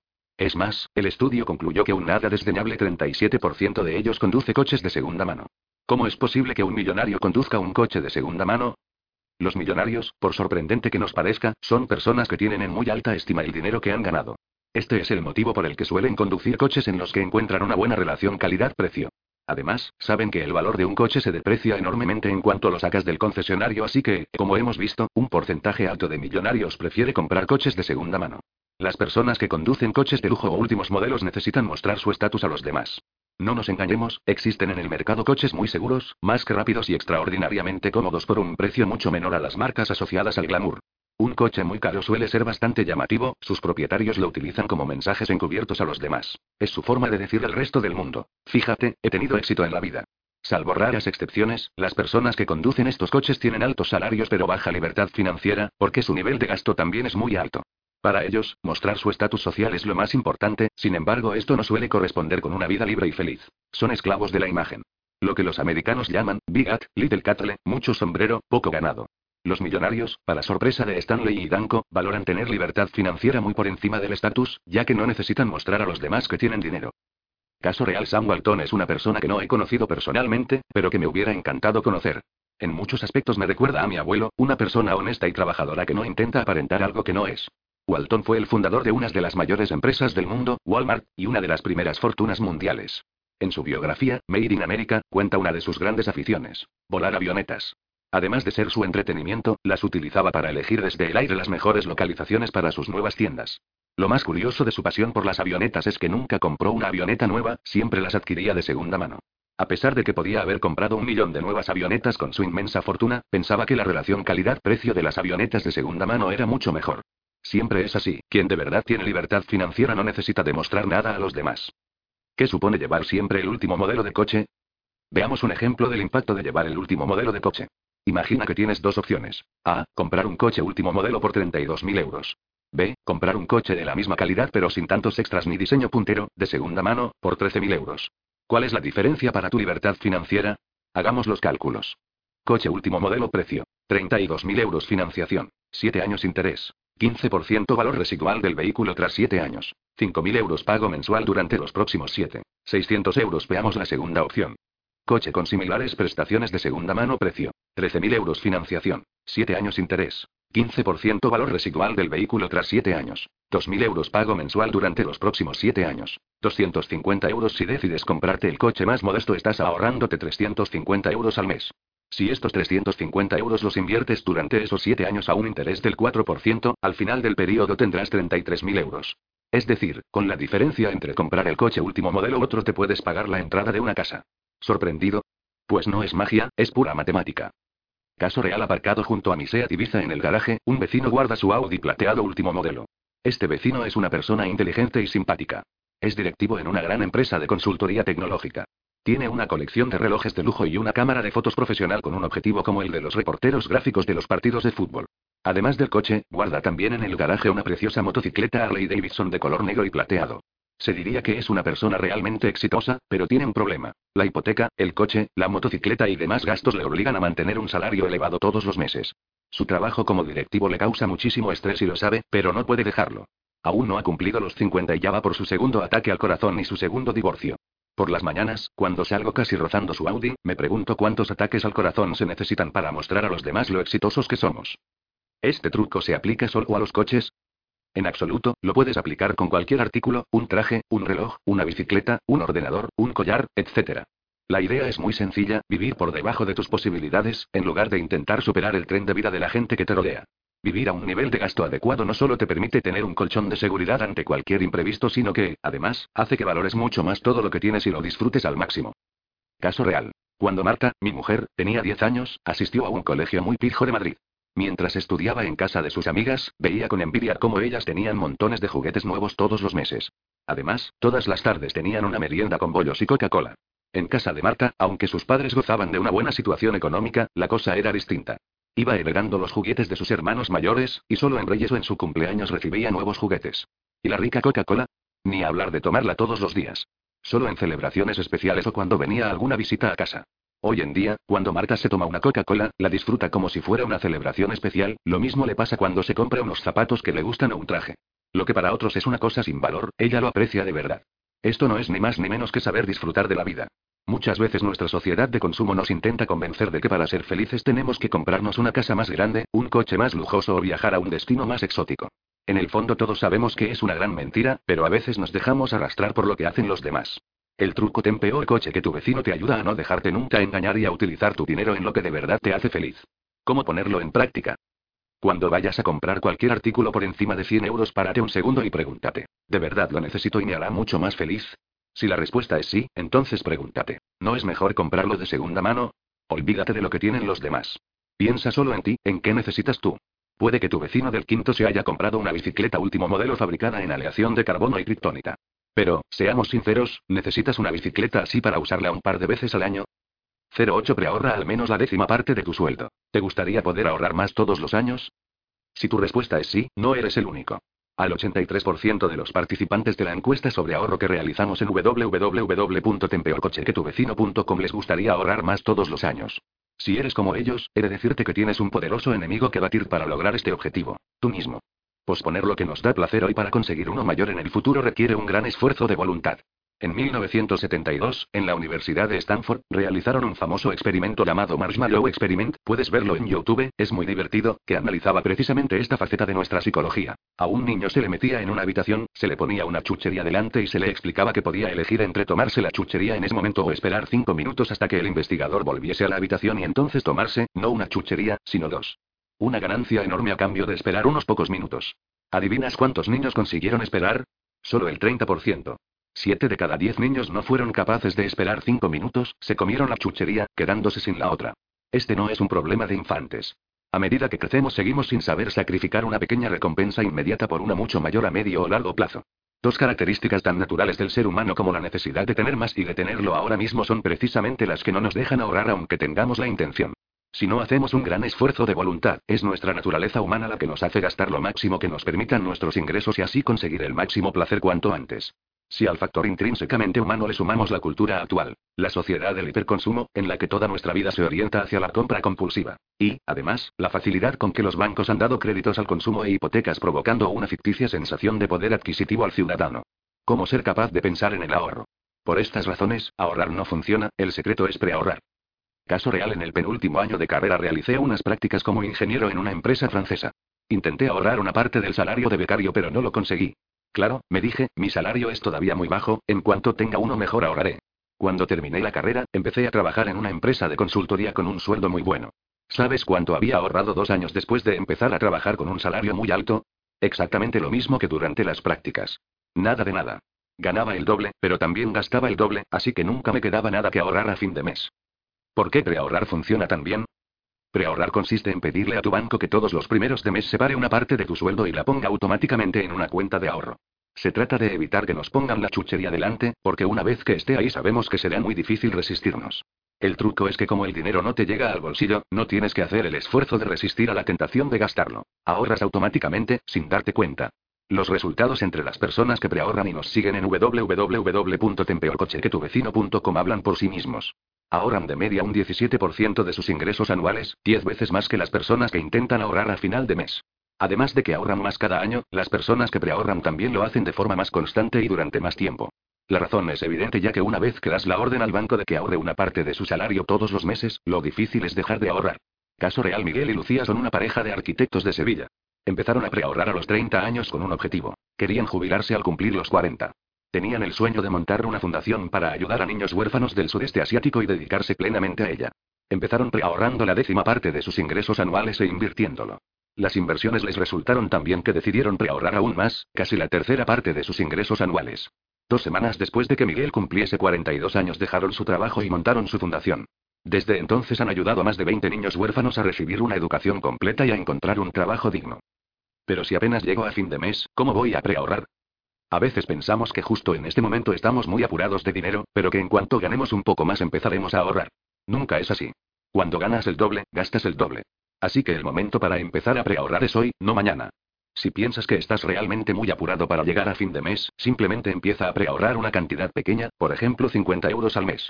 Dentro de tres meses verás que tu vida sigue exactamente igual, que ni te das cuenta de que estás preahorrando. Pero eso sí, tu cuenta de ahorro va subiendo. Esto te animará a preahorrar aún más y a hacer crecer tus ahorros más rápido. Caso real. Marisa tenía unos ingresos ajustados y llegaba muy apurada a fin de mes. Sin embargo, decidió que quería empezar a preahorrar, aunque fuera poco. Llevaba tiempo intentando dejar de fumar y pensó que esta era la oportunidad de matar dos pájaros de un tiro. Todos los meses gastaba de media 70 euros en tabaco. Así que empezó a preahorrar ese dinero todos los meses y dejó de fumar. Un año después su trabajo como escritora empezó a dar sus frutos y pudo aumentar la cantidad que preahorraba todos los meses a 250 euros. A los dos años miró hacia atrás e hizo balance. En estos meses había ahorrado más que en los 34 años anteriores de su vida. Y encima había conseguido dejar de fumar. ¿Cuánta libertad financiera generas al preahorrar? Preahorrar es una forma muy efectiva de construir tu libertad financiera. Cuanto más preahorras, más rápido crece. Además, cuando aumentas el porcentaje de tu salario que preahorras, por efecto del interés compuesto, el crecimiento de tu libertad financiera es exponencial. Imagina que tienes unos ingresos mensuales de 1.000 euros netos. Esta es la libertad financiera que generarías según cuánto preahorres cada mes. Caso A. Preahorrando el 10% del sueldo mensual si tus ingresos son 1.000 euros netos y preahorras e inviertes el 10% de tu salario cada mes, gastándote el resto, al cabo de 10 años y algunos meses podrías permitirte dejar de trabajar durante un año. La libertad financiera construida durante esos 10 años te permite pagar todos los gastos de un año sin tener que reducir tu nivel de vida. Caso B. Preahorrando el 20% del sueldo mensual si en lugar del 10%, preahorras e inviertes el 20% de tu salario cada mes, en 5 años tendrás fondos suficientes para pagarte los gastos de un año entero sin necesidad de ingreso alguno. Caso C. Preahorrando el 33% del sueldo mensual lo espectacular es que si logras preahorrar la tercera parte de tu salario todos los meses, cada tres años de trabajo podrás darte el lujo de tomarte un año sabático, manteniendo tu nivel de vida. ¿Te imaginas? Tres años de trabajo y uno de vacaciones. El secreto es dar el primer paso. Empezar a preahorrar una parte de tu salario, aunque sea pequeña, y después ir aumentándola conforme veas los resultados. Mi mujer y yo empezamos preahorrando un 15% de nuestros sueldos, pero conforme vimos los resultados fuimos aumentando la cantidad. Hoy en día preahorramos completamente mi sueldo, y vivimos con el salario de Marta, por eso nuestra libertad financiera es tan elevada. ¿Qué pasa si lo que quieres es disfrutar de la vida hoy y no esperar a tener 70 años? Preahorrar te encantará. Ahorrarás sin darte cuenta y disfrutarás mucho más la vida hoy. Hay personas que sueñan con jubilarse para poder dedicarse a sus entretenimientos o para realizar sus sueños. Personalmente creo que es mejor preahorrar y vivir la vida que tú quieres ahora, no cuando tengas 70 años. Caso real, Diana perdió a sus dos padres en un accidente cuando tenía 19 años. Por eso su forma de ver la vida es muy clara. Nunca sabes cuándo se acaba el espectáculo, así que más vale que lo disfrutes cada instante. Ella preahorra, no porque le ofrece una mejor vida en el futuro, sino porque le garantiza una mejor vida hoy. El año pasado, por ejemplo, perdió el trabajo en una reestructuración de su empresa. Mientras el resto de sus compañeros lo vivieron como una enorme tragedia, dos de ellos tuvieron depresión, para Diana fue una oportunidad. Tenía un buen colchón monetario gracias a su preahorro, así que estaba tranquila. Se tomó un mes para recorrer Argentina con la mochila al hombro, que era algo que siempre había querido hacer.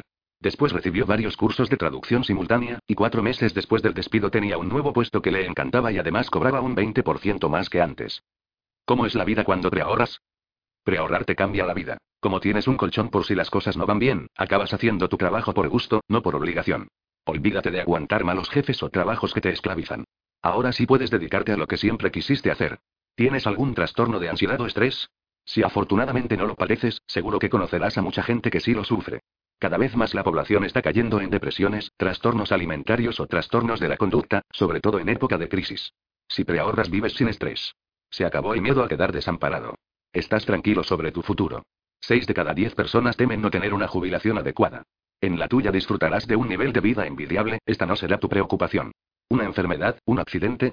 Te proteges frente a problemas imprevistos. Te ocuparás de tu salud, no de la factura del hospital ni de los medicamentos. Pasas más tiempo con los que más quieres. Tú eres dueño de tu tiempo, puedes disfrutar más de tu familia y tus amigos. Aseguras una buena educación para tus hijos. En primer lugar, puedes invertir en proporcionarles una ecuación de calidad. Y en segundo lugar, les educas para que ellos también gestionen bien el dinero en sus vidas para ser más felices. Disfrutas de más vacaciones y tiempo de ocio. Puedes tomarte años sabáticos y disfrutar de más tiempo libre. Créetelo, eso es posible. ¿Cómo ponerlo en práctica? Empezar a preahorrar te llevará exactamente 5 minutos. Simplemente tienes que ir a tu oficina bancaria y pedir que cada principio de mes separen una parte de tu salario y la metan en una cuenta de ahorro o también puedes hacerlo por internet, configurando una transferencia periódica en tu cuenta. Ejercicio. Preahorra ya. Paso 1. Decide definitivamente el porcentaje de tus ingresos que vas a preahorrar para empezar. Escríbelo aquí. Paso 2.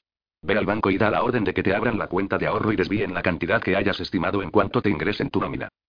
09 Ahorra tus subidas de sueldo. Cuando tenemos dinero en el bolsillo es muy difícil no gastarlo. Si entras en el centro comercial con los bolsillos llenos y ves ese videojuego que tanto te gusta, o esos pantalones que te sentarían genial, tienes que hacer un esfuerzo de voluntad sobrehumano para no comprarlos. Lo mismo pasa cuando recibimos un aumento de sueldo en el trabajo. Nos encontramos con más dinero en el bolsillo así que nuestro nivel de gasto inmediatamente sube y se adapta al nuevo nivel de ingresos. Empezamos a necesitar cosas que antes ni imaginábamos poseer. Un coche nuevo, una cena en ese restaurante tan de moda, la suscripción al gimnasio, etc., una lista interminable. Esta espiral del gasto creciente te atrapa con independencia de si tienes un nivel de sueldo alto o bajo. Caso real Sebastián es alto directivo en uno de los mayores bancos de Londres. Estudió empresariales y finanzas entre España y Francia, y además ha realizado un máster de finanzas en Estados Unidos. Es un experto de las finanzas internacionales, y está especializado en titulización. A pesar de toda la educación financiera que ha recibido y de tener un sueldo de seis cifras, vive con el agua al cuello. El fin de semana pasado estuve hablando con él y me comentaba preocupado que con la crisis tenía miedo de no recibir el bono a final de año porque lo necesita para vivir. Se ha metido en un nivel tan alto de gastos que, incluso teniendo un salario altísimo, vive siempre estresado y preocupado por no llegar a fin de mes.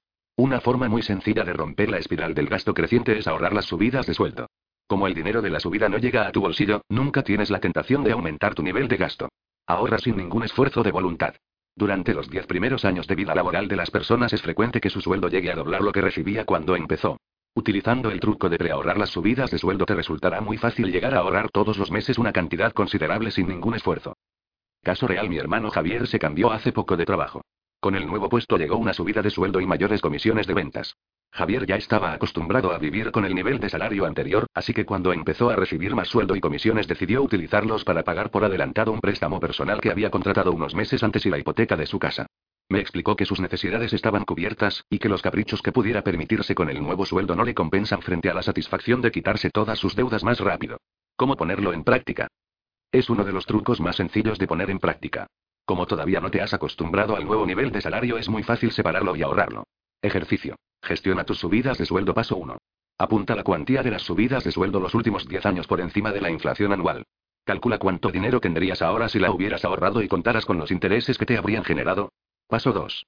Da la orden a tu banco de separar de forma automática la parte correspondiente a cada nuevo aumento de sueldo, e ingresarla en una cuenta de ahorro. Ya está. Ni te enterarás de este cambio y tu libertad financiera estará aumentando cada día. 10. No te endeudes. ¿Cuáles son los riesgos de endeudarte?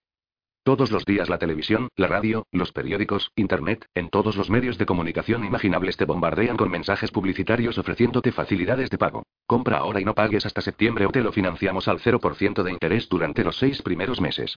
Puede parecer que todo son ventajas, pero hay que tener en cuenta los tres grandes peligros de endeudarte. Gastas más de lo que necesitas. Con esas financiaciones consiguen hacer que compres más cosas de las necesarias. Te cuesta mucho más dinero que pagar al contado ya que tienes que pagar los intereses. Te conviertes en esclavo del dinero por la necesidad de hacer frente a los pagos mensuales, adiós a tu libertad. Vamos a ver en detalle cada uno de los riesgos de endeudarte. La deuda te hace gastar más de lo necesario. Imagina que un día estás paseando por un centro comercial y ves en un flamante escaparate el último ordenador iMac de Apple con nueva pantalla LED de 27 pulgadas, procesador Intel de doble núcleo, 1 TB de tamaño de disco duro. Precio: 1.449 euros. Piensas. La verdad es que mi viejo Mac no me ha dado ningún problema y tampoco lo uso de manera profesional. Además, 1.449 euros no es ninguna tontería. Estás a punto de pasar de largo, pero de repente te fijas en un cartelito al lado del iMac que dice, compra tu nuevo Mac desde solo 60 euros al mes. Ahora todo cambia.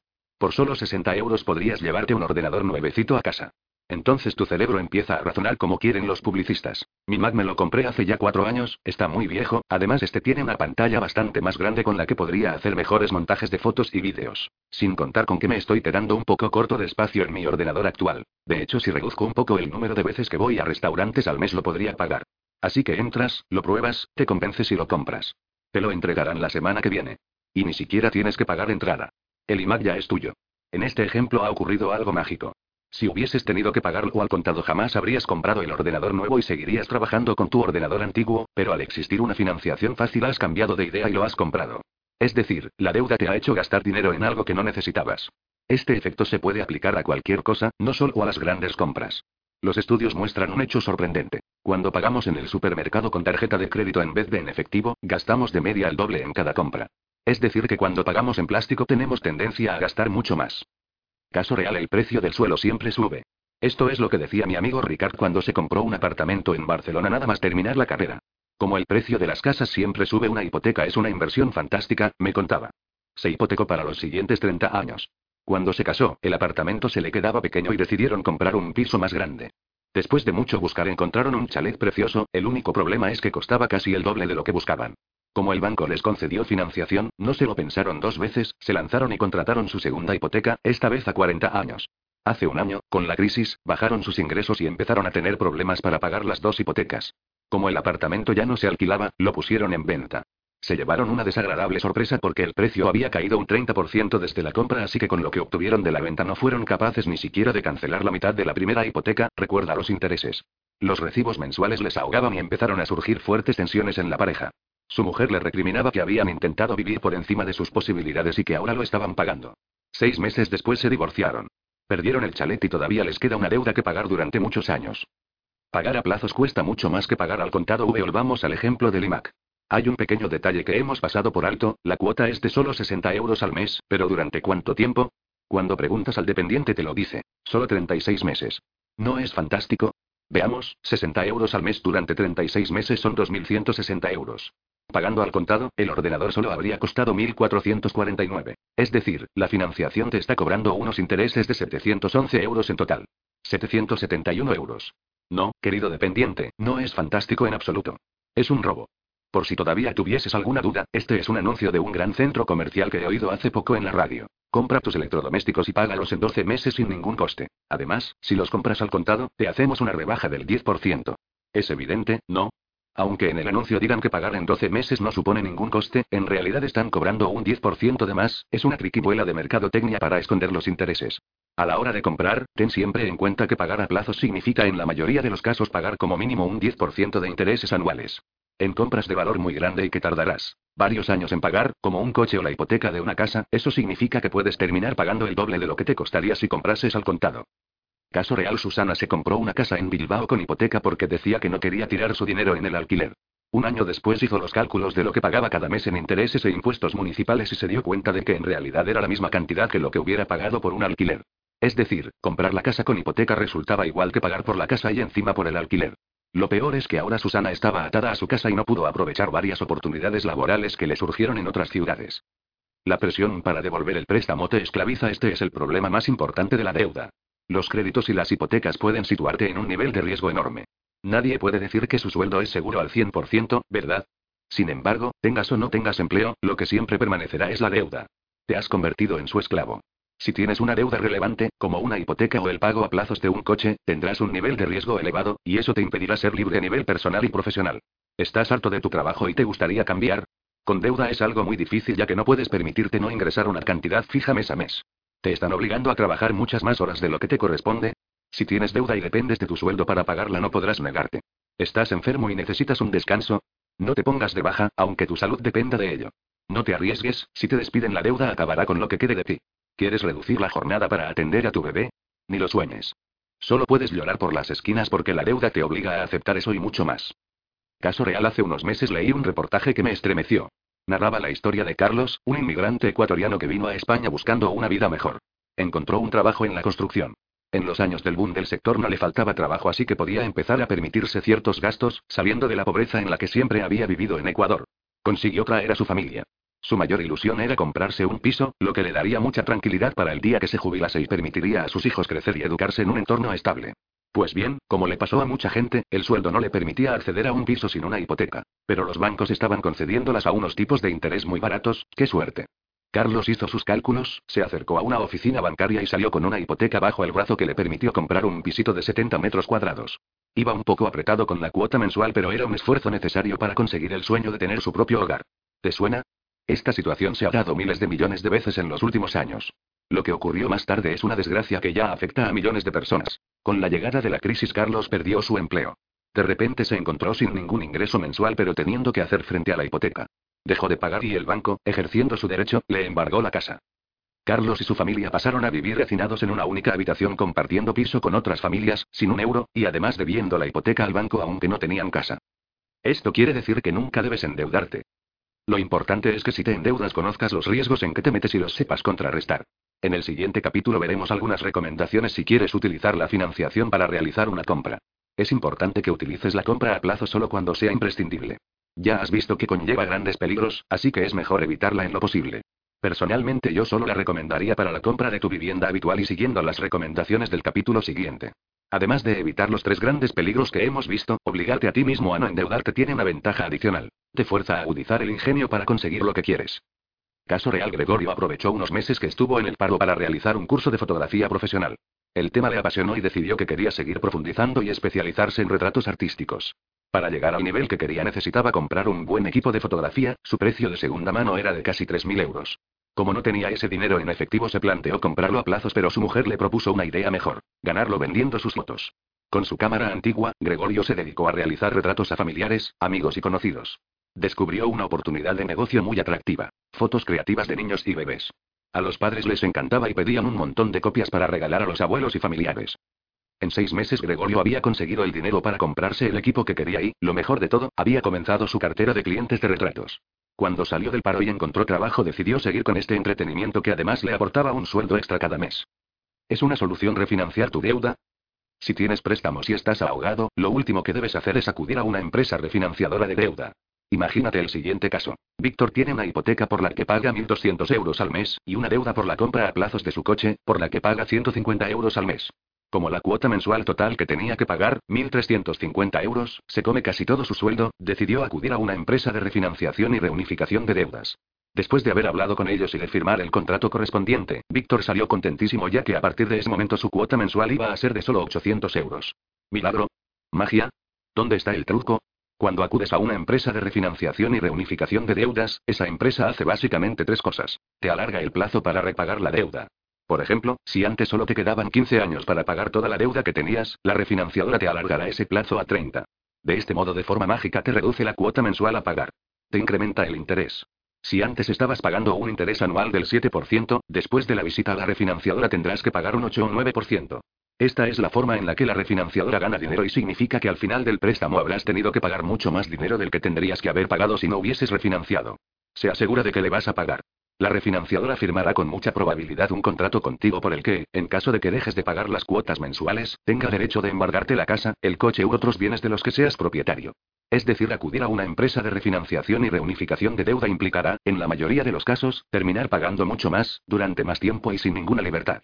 Si quieres reducir tu deuda, ¿qué debes hacer? El primer paso es muy sencillo. No endeudarte más. Esto es lo más complicado, porque una vez que nos acostumbramos al crédito, es difícil parar. El segundo paso es deshacerte de tu deuda actual. Una forma muy efectiva es la siguiente. Utilizar el dinero que preahorras cada mes para pagar tu deuda más pequeña. Una vez la hayas pagado, utilizar el dinero que pagabas todos los meses por esa deuda para ayudarte a pagar la siguiente, y así, sucesivamente como si fuera una cascada. Por ejemplo, imagínate que tienes tres deudas. Un préstamo personal a un año, por el que pagas 150 euros al mes. Un préstamo por el coche a tres años, por el que pagas 100 euros al mes. Una hipoteca a 30 años por la que pagas 700 euros al mes. Empiezas con la deuda más pequeña, el préstamo personal. Decides utilizar los 300 euros que preahorras todos los meses en pagarla, así que en seis meses la has liquidado. Después utilizas esos 150 euros más el dinero de preahorro para pagar el préstamo del coche. Ahora ya tienes 450 euros cada mes pagando la deuda y la liquidas en menos de un año. Después te dedicas a pagar la hipoteca, pero ahora cuentas con 550 euros extra al mes. Como ves, este método en cascada acelera el ritmo al que pagas tus deudas y además tiene un importante efecto motivante. Vas venciendo a tus deudas una a una, empezando por la más pequeña, así que cada vez tienes más fuerza para enfrentarte a la siguiente. Caso real cuando celebró su 57 cumpleaños, mi madre tenía en propiedad tres casas pero dos hipotecas. Ella es una persona muy responsable y trabajadora que durante décadas había llevado un ritmo de trabajo altísimo como profesional en el sector de telecomunicaciones y docente en la universidad. El problema es que ahora que quería disfrutar más de la vida y tener más tiempo libre sencillamente no podía. Las dos hipotecas suponían 2.000 euros de gastos mensuales, con lo que estaba siempre con el agua al cuello y no podía reducir su nivel de ingresos ni un euro. Para reducir su nivel de deuda acometió el problema por partes. Utilizando el dinero que preahorraba cada mes empezó quitándose un pequeño crédito personal que había pedido para una emergencia familiar y que le costaba 300 euros al mes. Después utilizó ese dinero más su preahorro para eliminar el préstamo del coche en un tiempo récord. Más tarde les llegó el turno a las hipotecas. Decidió vender una de las casas, un pequeño apartamento en la montaña que casi nunca utilizaba. No fue una decisión fácil pues lo había tenido durante más de 20 años y le daba pena deshacerse de él. Al final pensó que era más importante ser libre y poder disfrutar la vida que tener un apartamento en la montaña. Con el dinero de la venta canceló completamente una de las dos hipotecas y la otra la redujo en duración a solo cinco años. De esta forma, en 10 meses redujo su nivel de gasto mensual de 2.000 a 800 euros. Esto le permitió trabajar menos horas y poder disfrutar de más tiempo libre.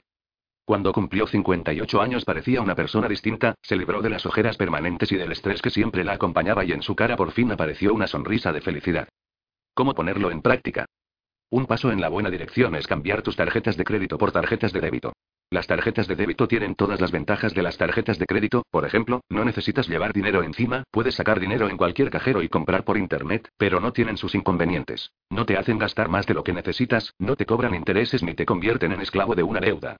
Aunque la mayoría de las tarjetas de crédito solo te cobran intereses cuando te retrasas en un pago, la realidad es que esto sucede en muchas más ocasiones de las que pensamos. Y en ese caso es probable que tengas que pagar un interés cercano al 15%. Utilizando únicamente tarjetas de débito te ahorras sustos y problemas. Ejercicio. Elimina tus deudas paso 1. Visita tu oficina bancaria y pide que sustituyan tus tarjetas de crédito por tarjetas de débito. Paso 2. Haz una lista de tus deudas pendientes.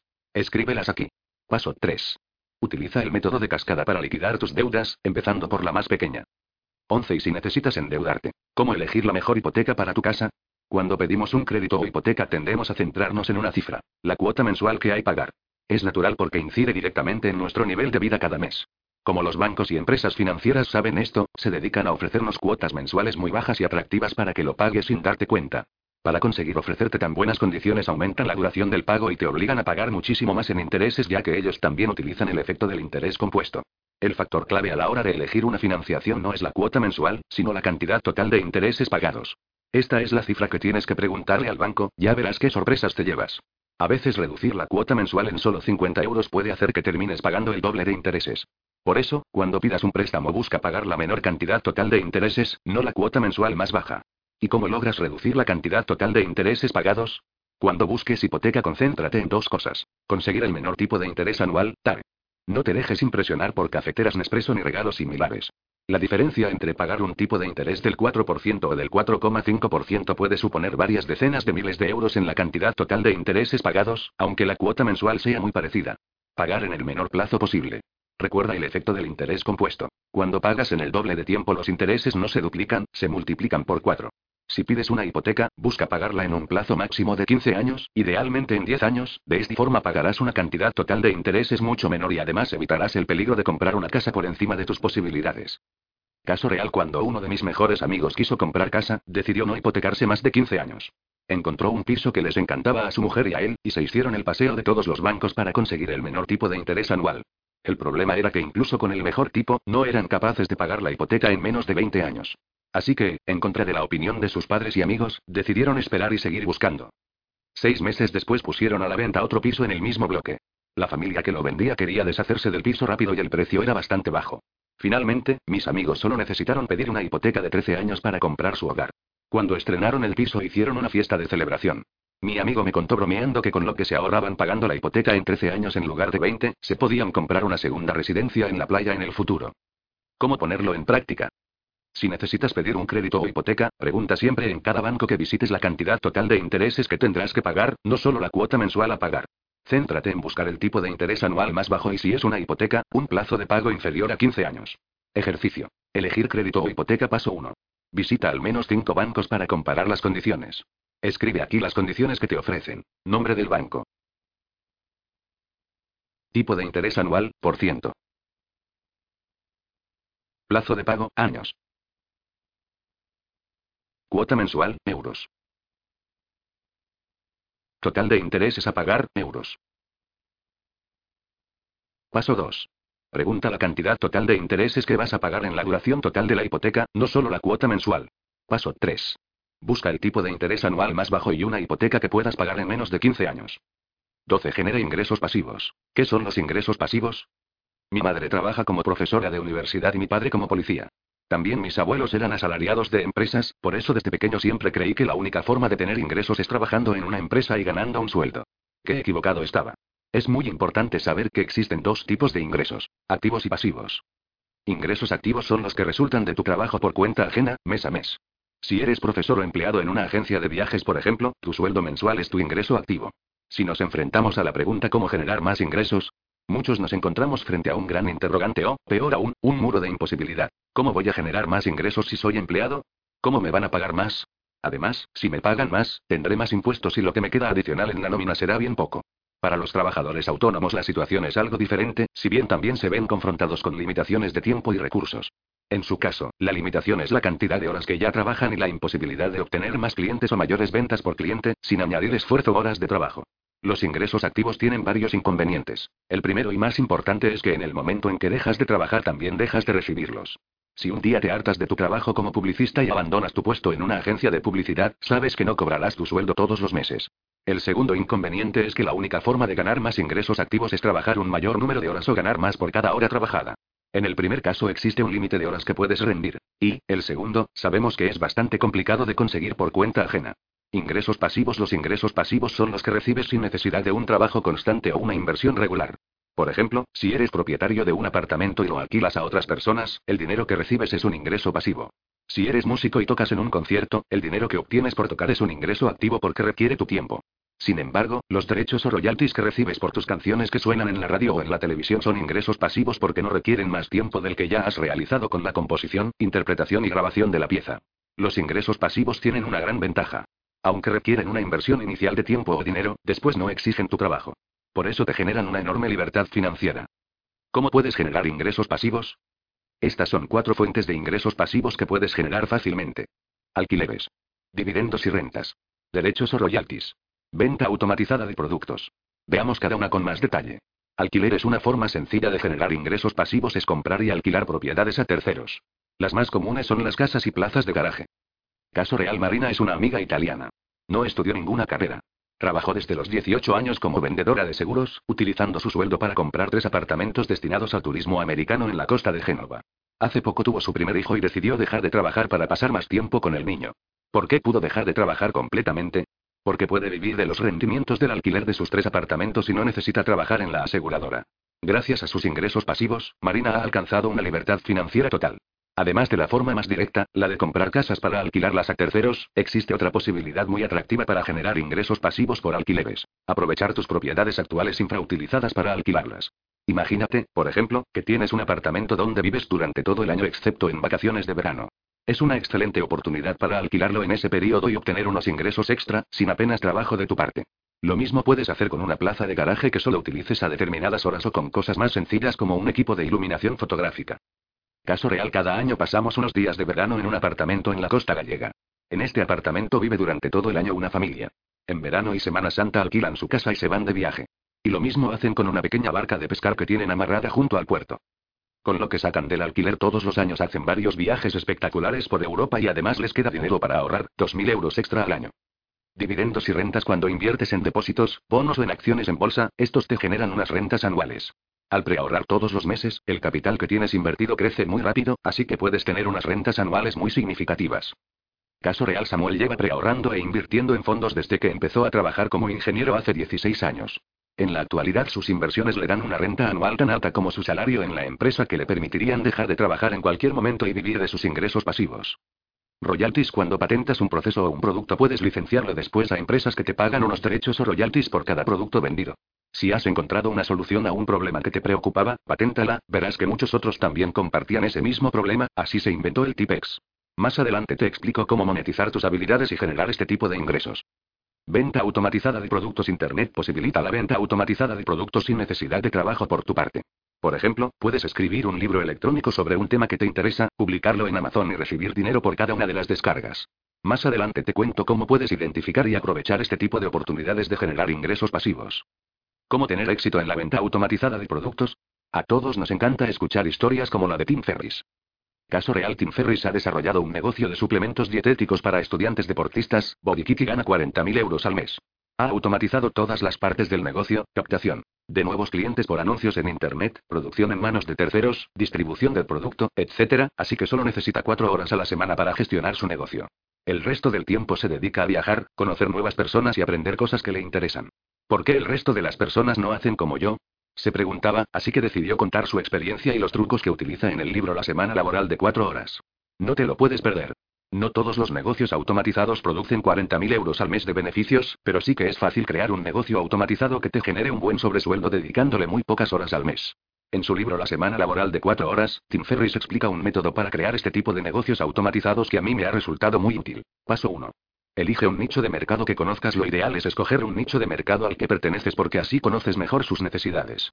Por ejemplo, César acaba de tener su segundo hijo y ya no le da tiempo a salir a correr todos los días o ir al gimnasio, pero no quiere que le salga barriga. Su mujer está de acuerdo con la conclusión a la que ha llegado.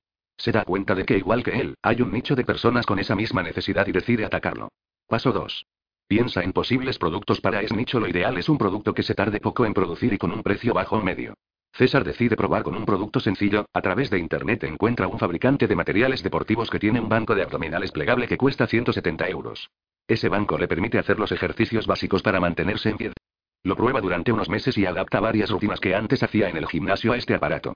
Está encantado con los resultados y cree que también puede ayudar a otras personas que se encuentran en la misma situación que él. Paso 3.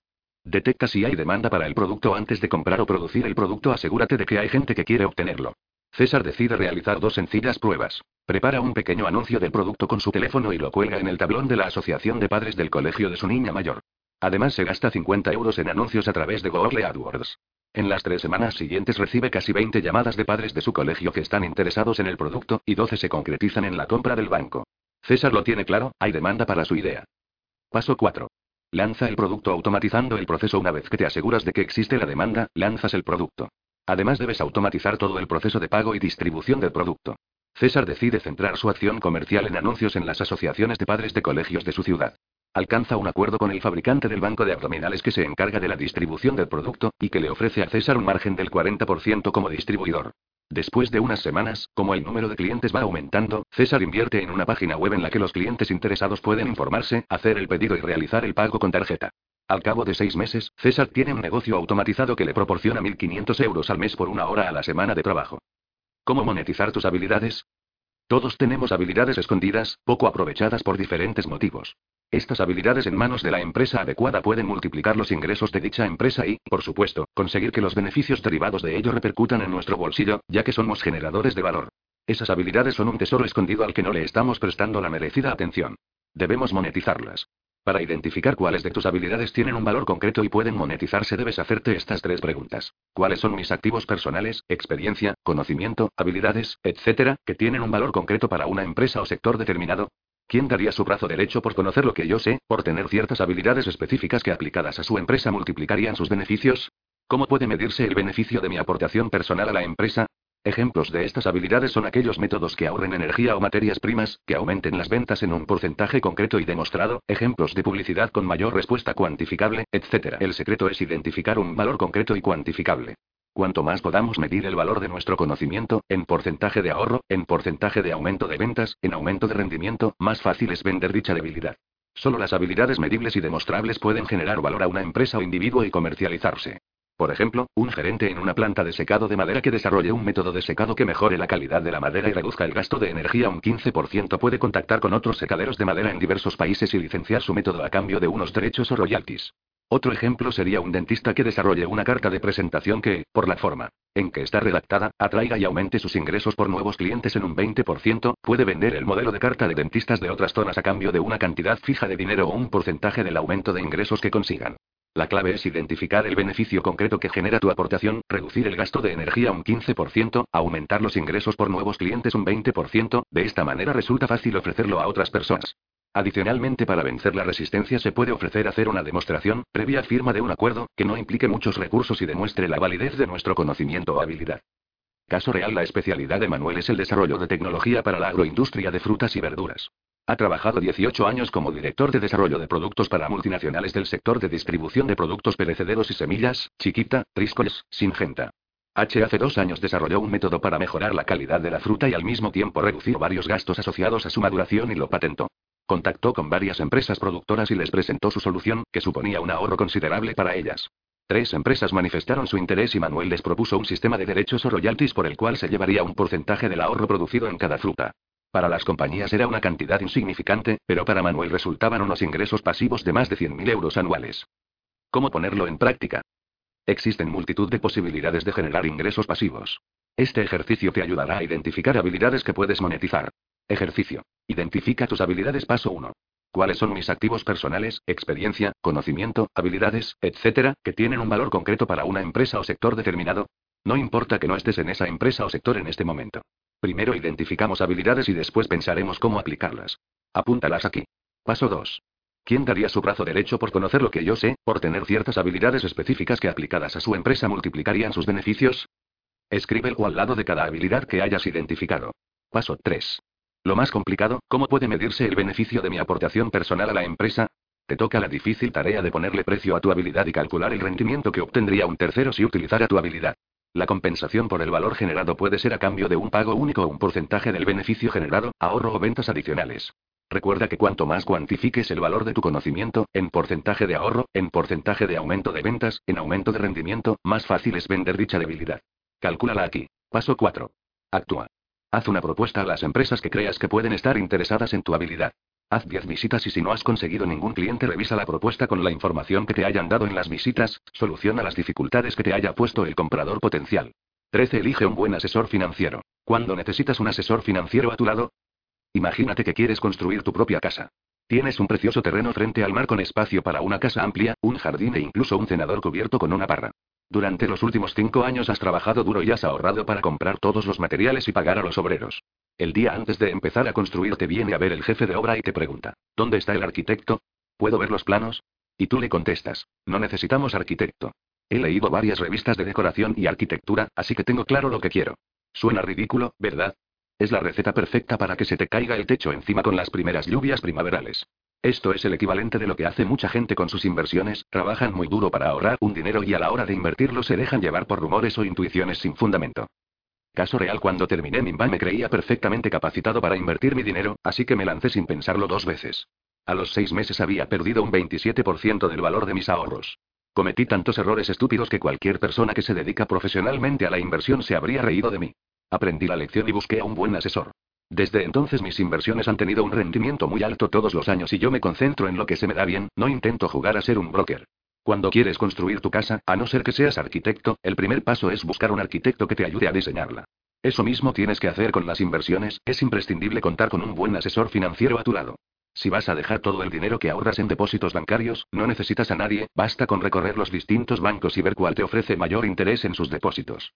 Pero si quieres mayor rendimiento, acciones, fondos, bonos, bienes inmuebles, etc., y no eres un experto inversor, necesitas contar con uno. Un buen asesor financiero te ayuda a obtener el mayor interés por tu dinero, de acuerdo a los parámetros de inversión que tú le fijes, por ejemplo, cuánto nivel de riesgo estás dispuesto a asumir. Optimizar tus inversiones para pagar menos impuestos. Dormir tranquilo y centrarte en tu trabajo, sabiendo que hay alguien que trabaja para sacar el mayor rendimiento de tus inversiones. ¿Cómo lo eliges? Hay personas que a la hora de invertir siguen ciegamente lo que les dice el director de su sucursal bancaria o un amigo. No buscan otras alternativas ni se informan de verdad sobre dónde están metiendo su dinero.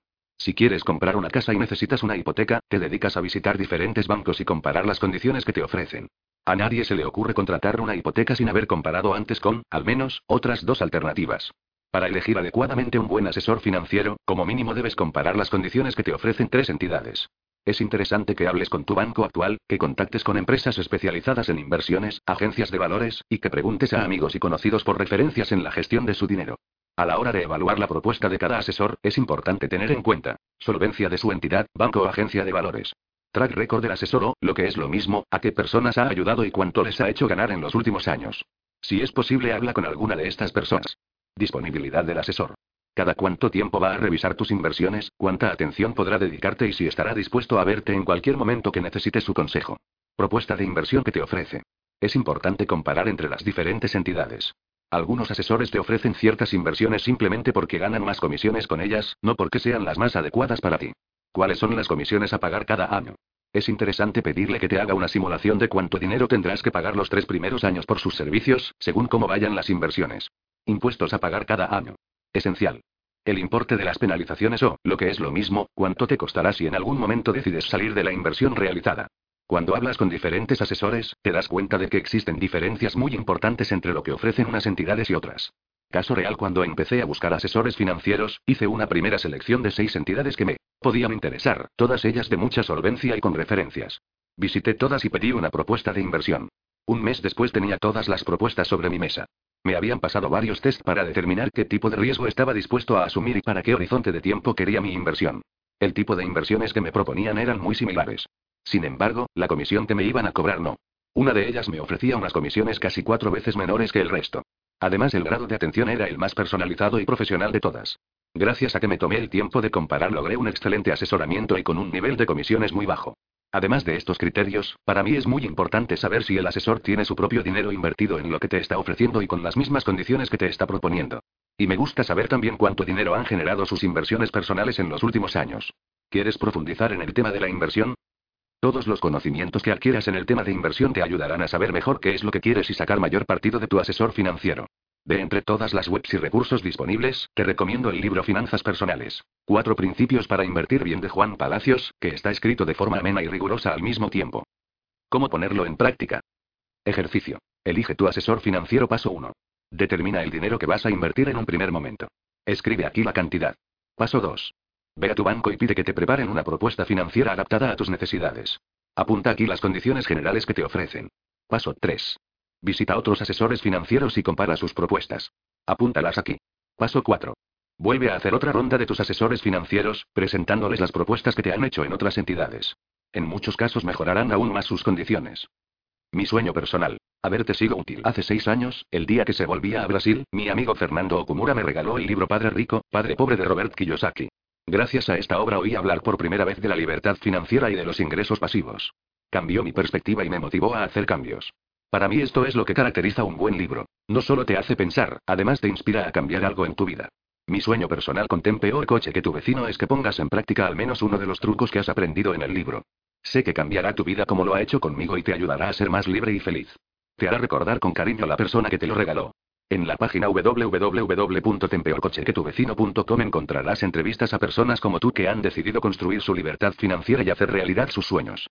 Te cuentan sus pequeños trucos y experiencias. Te animarán a dar los primeros pasos. Mucha suerte.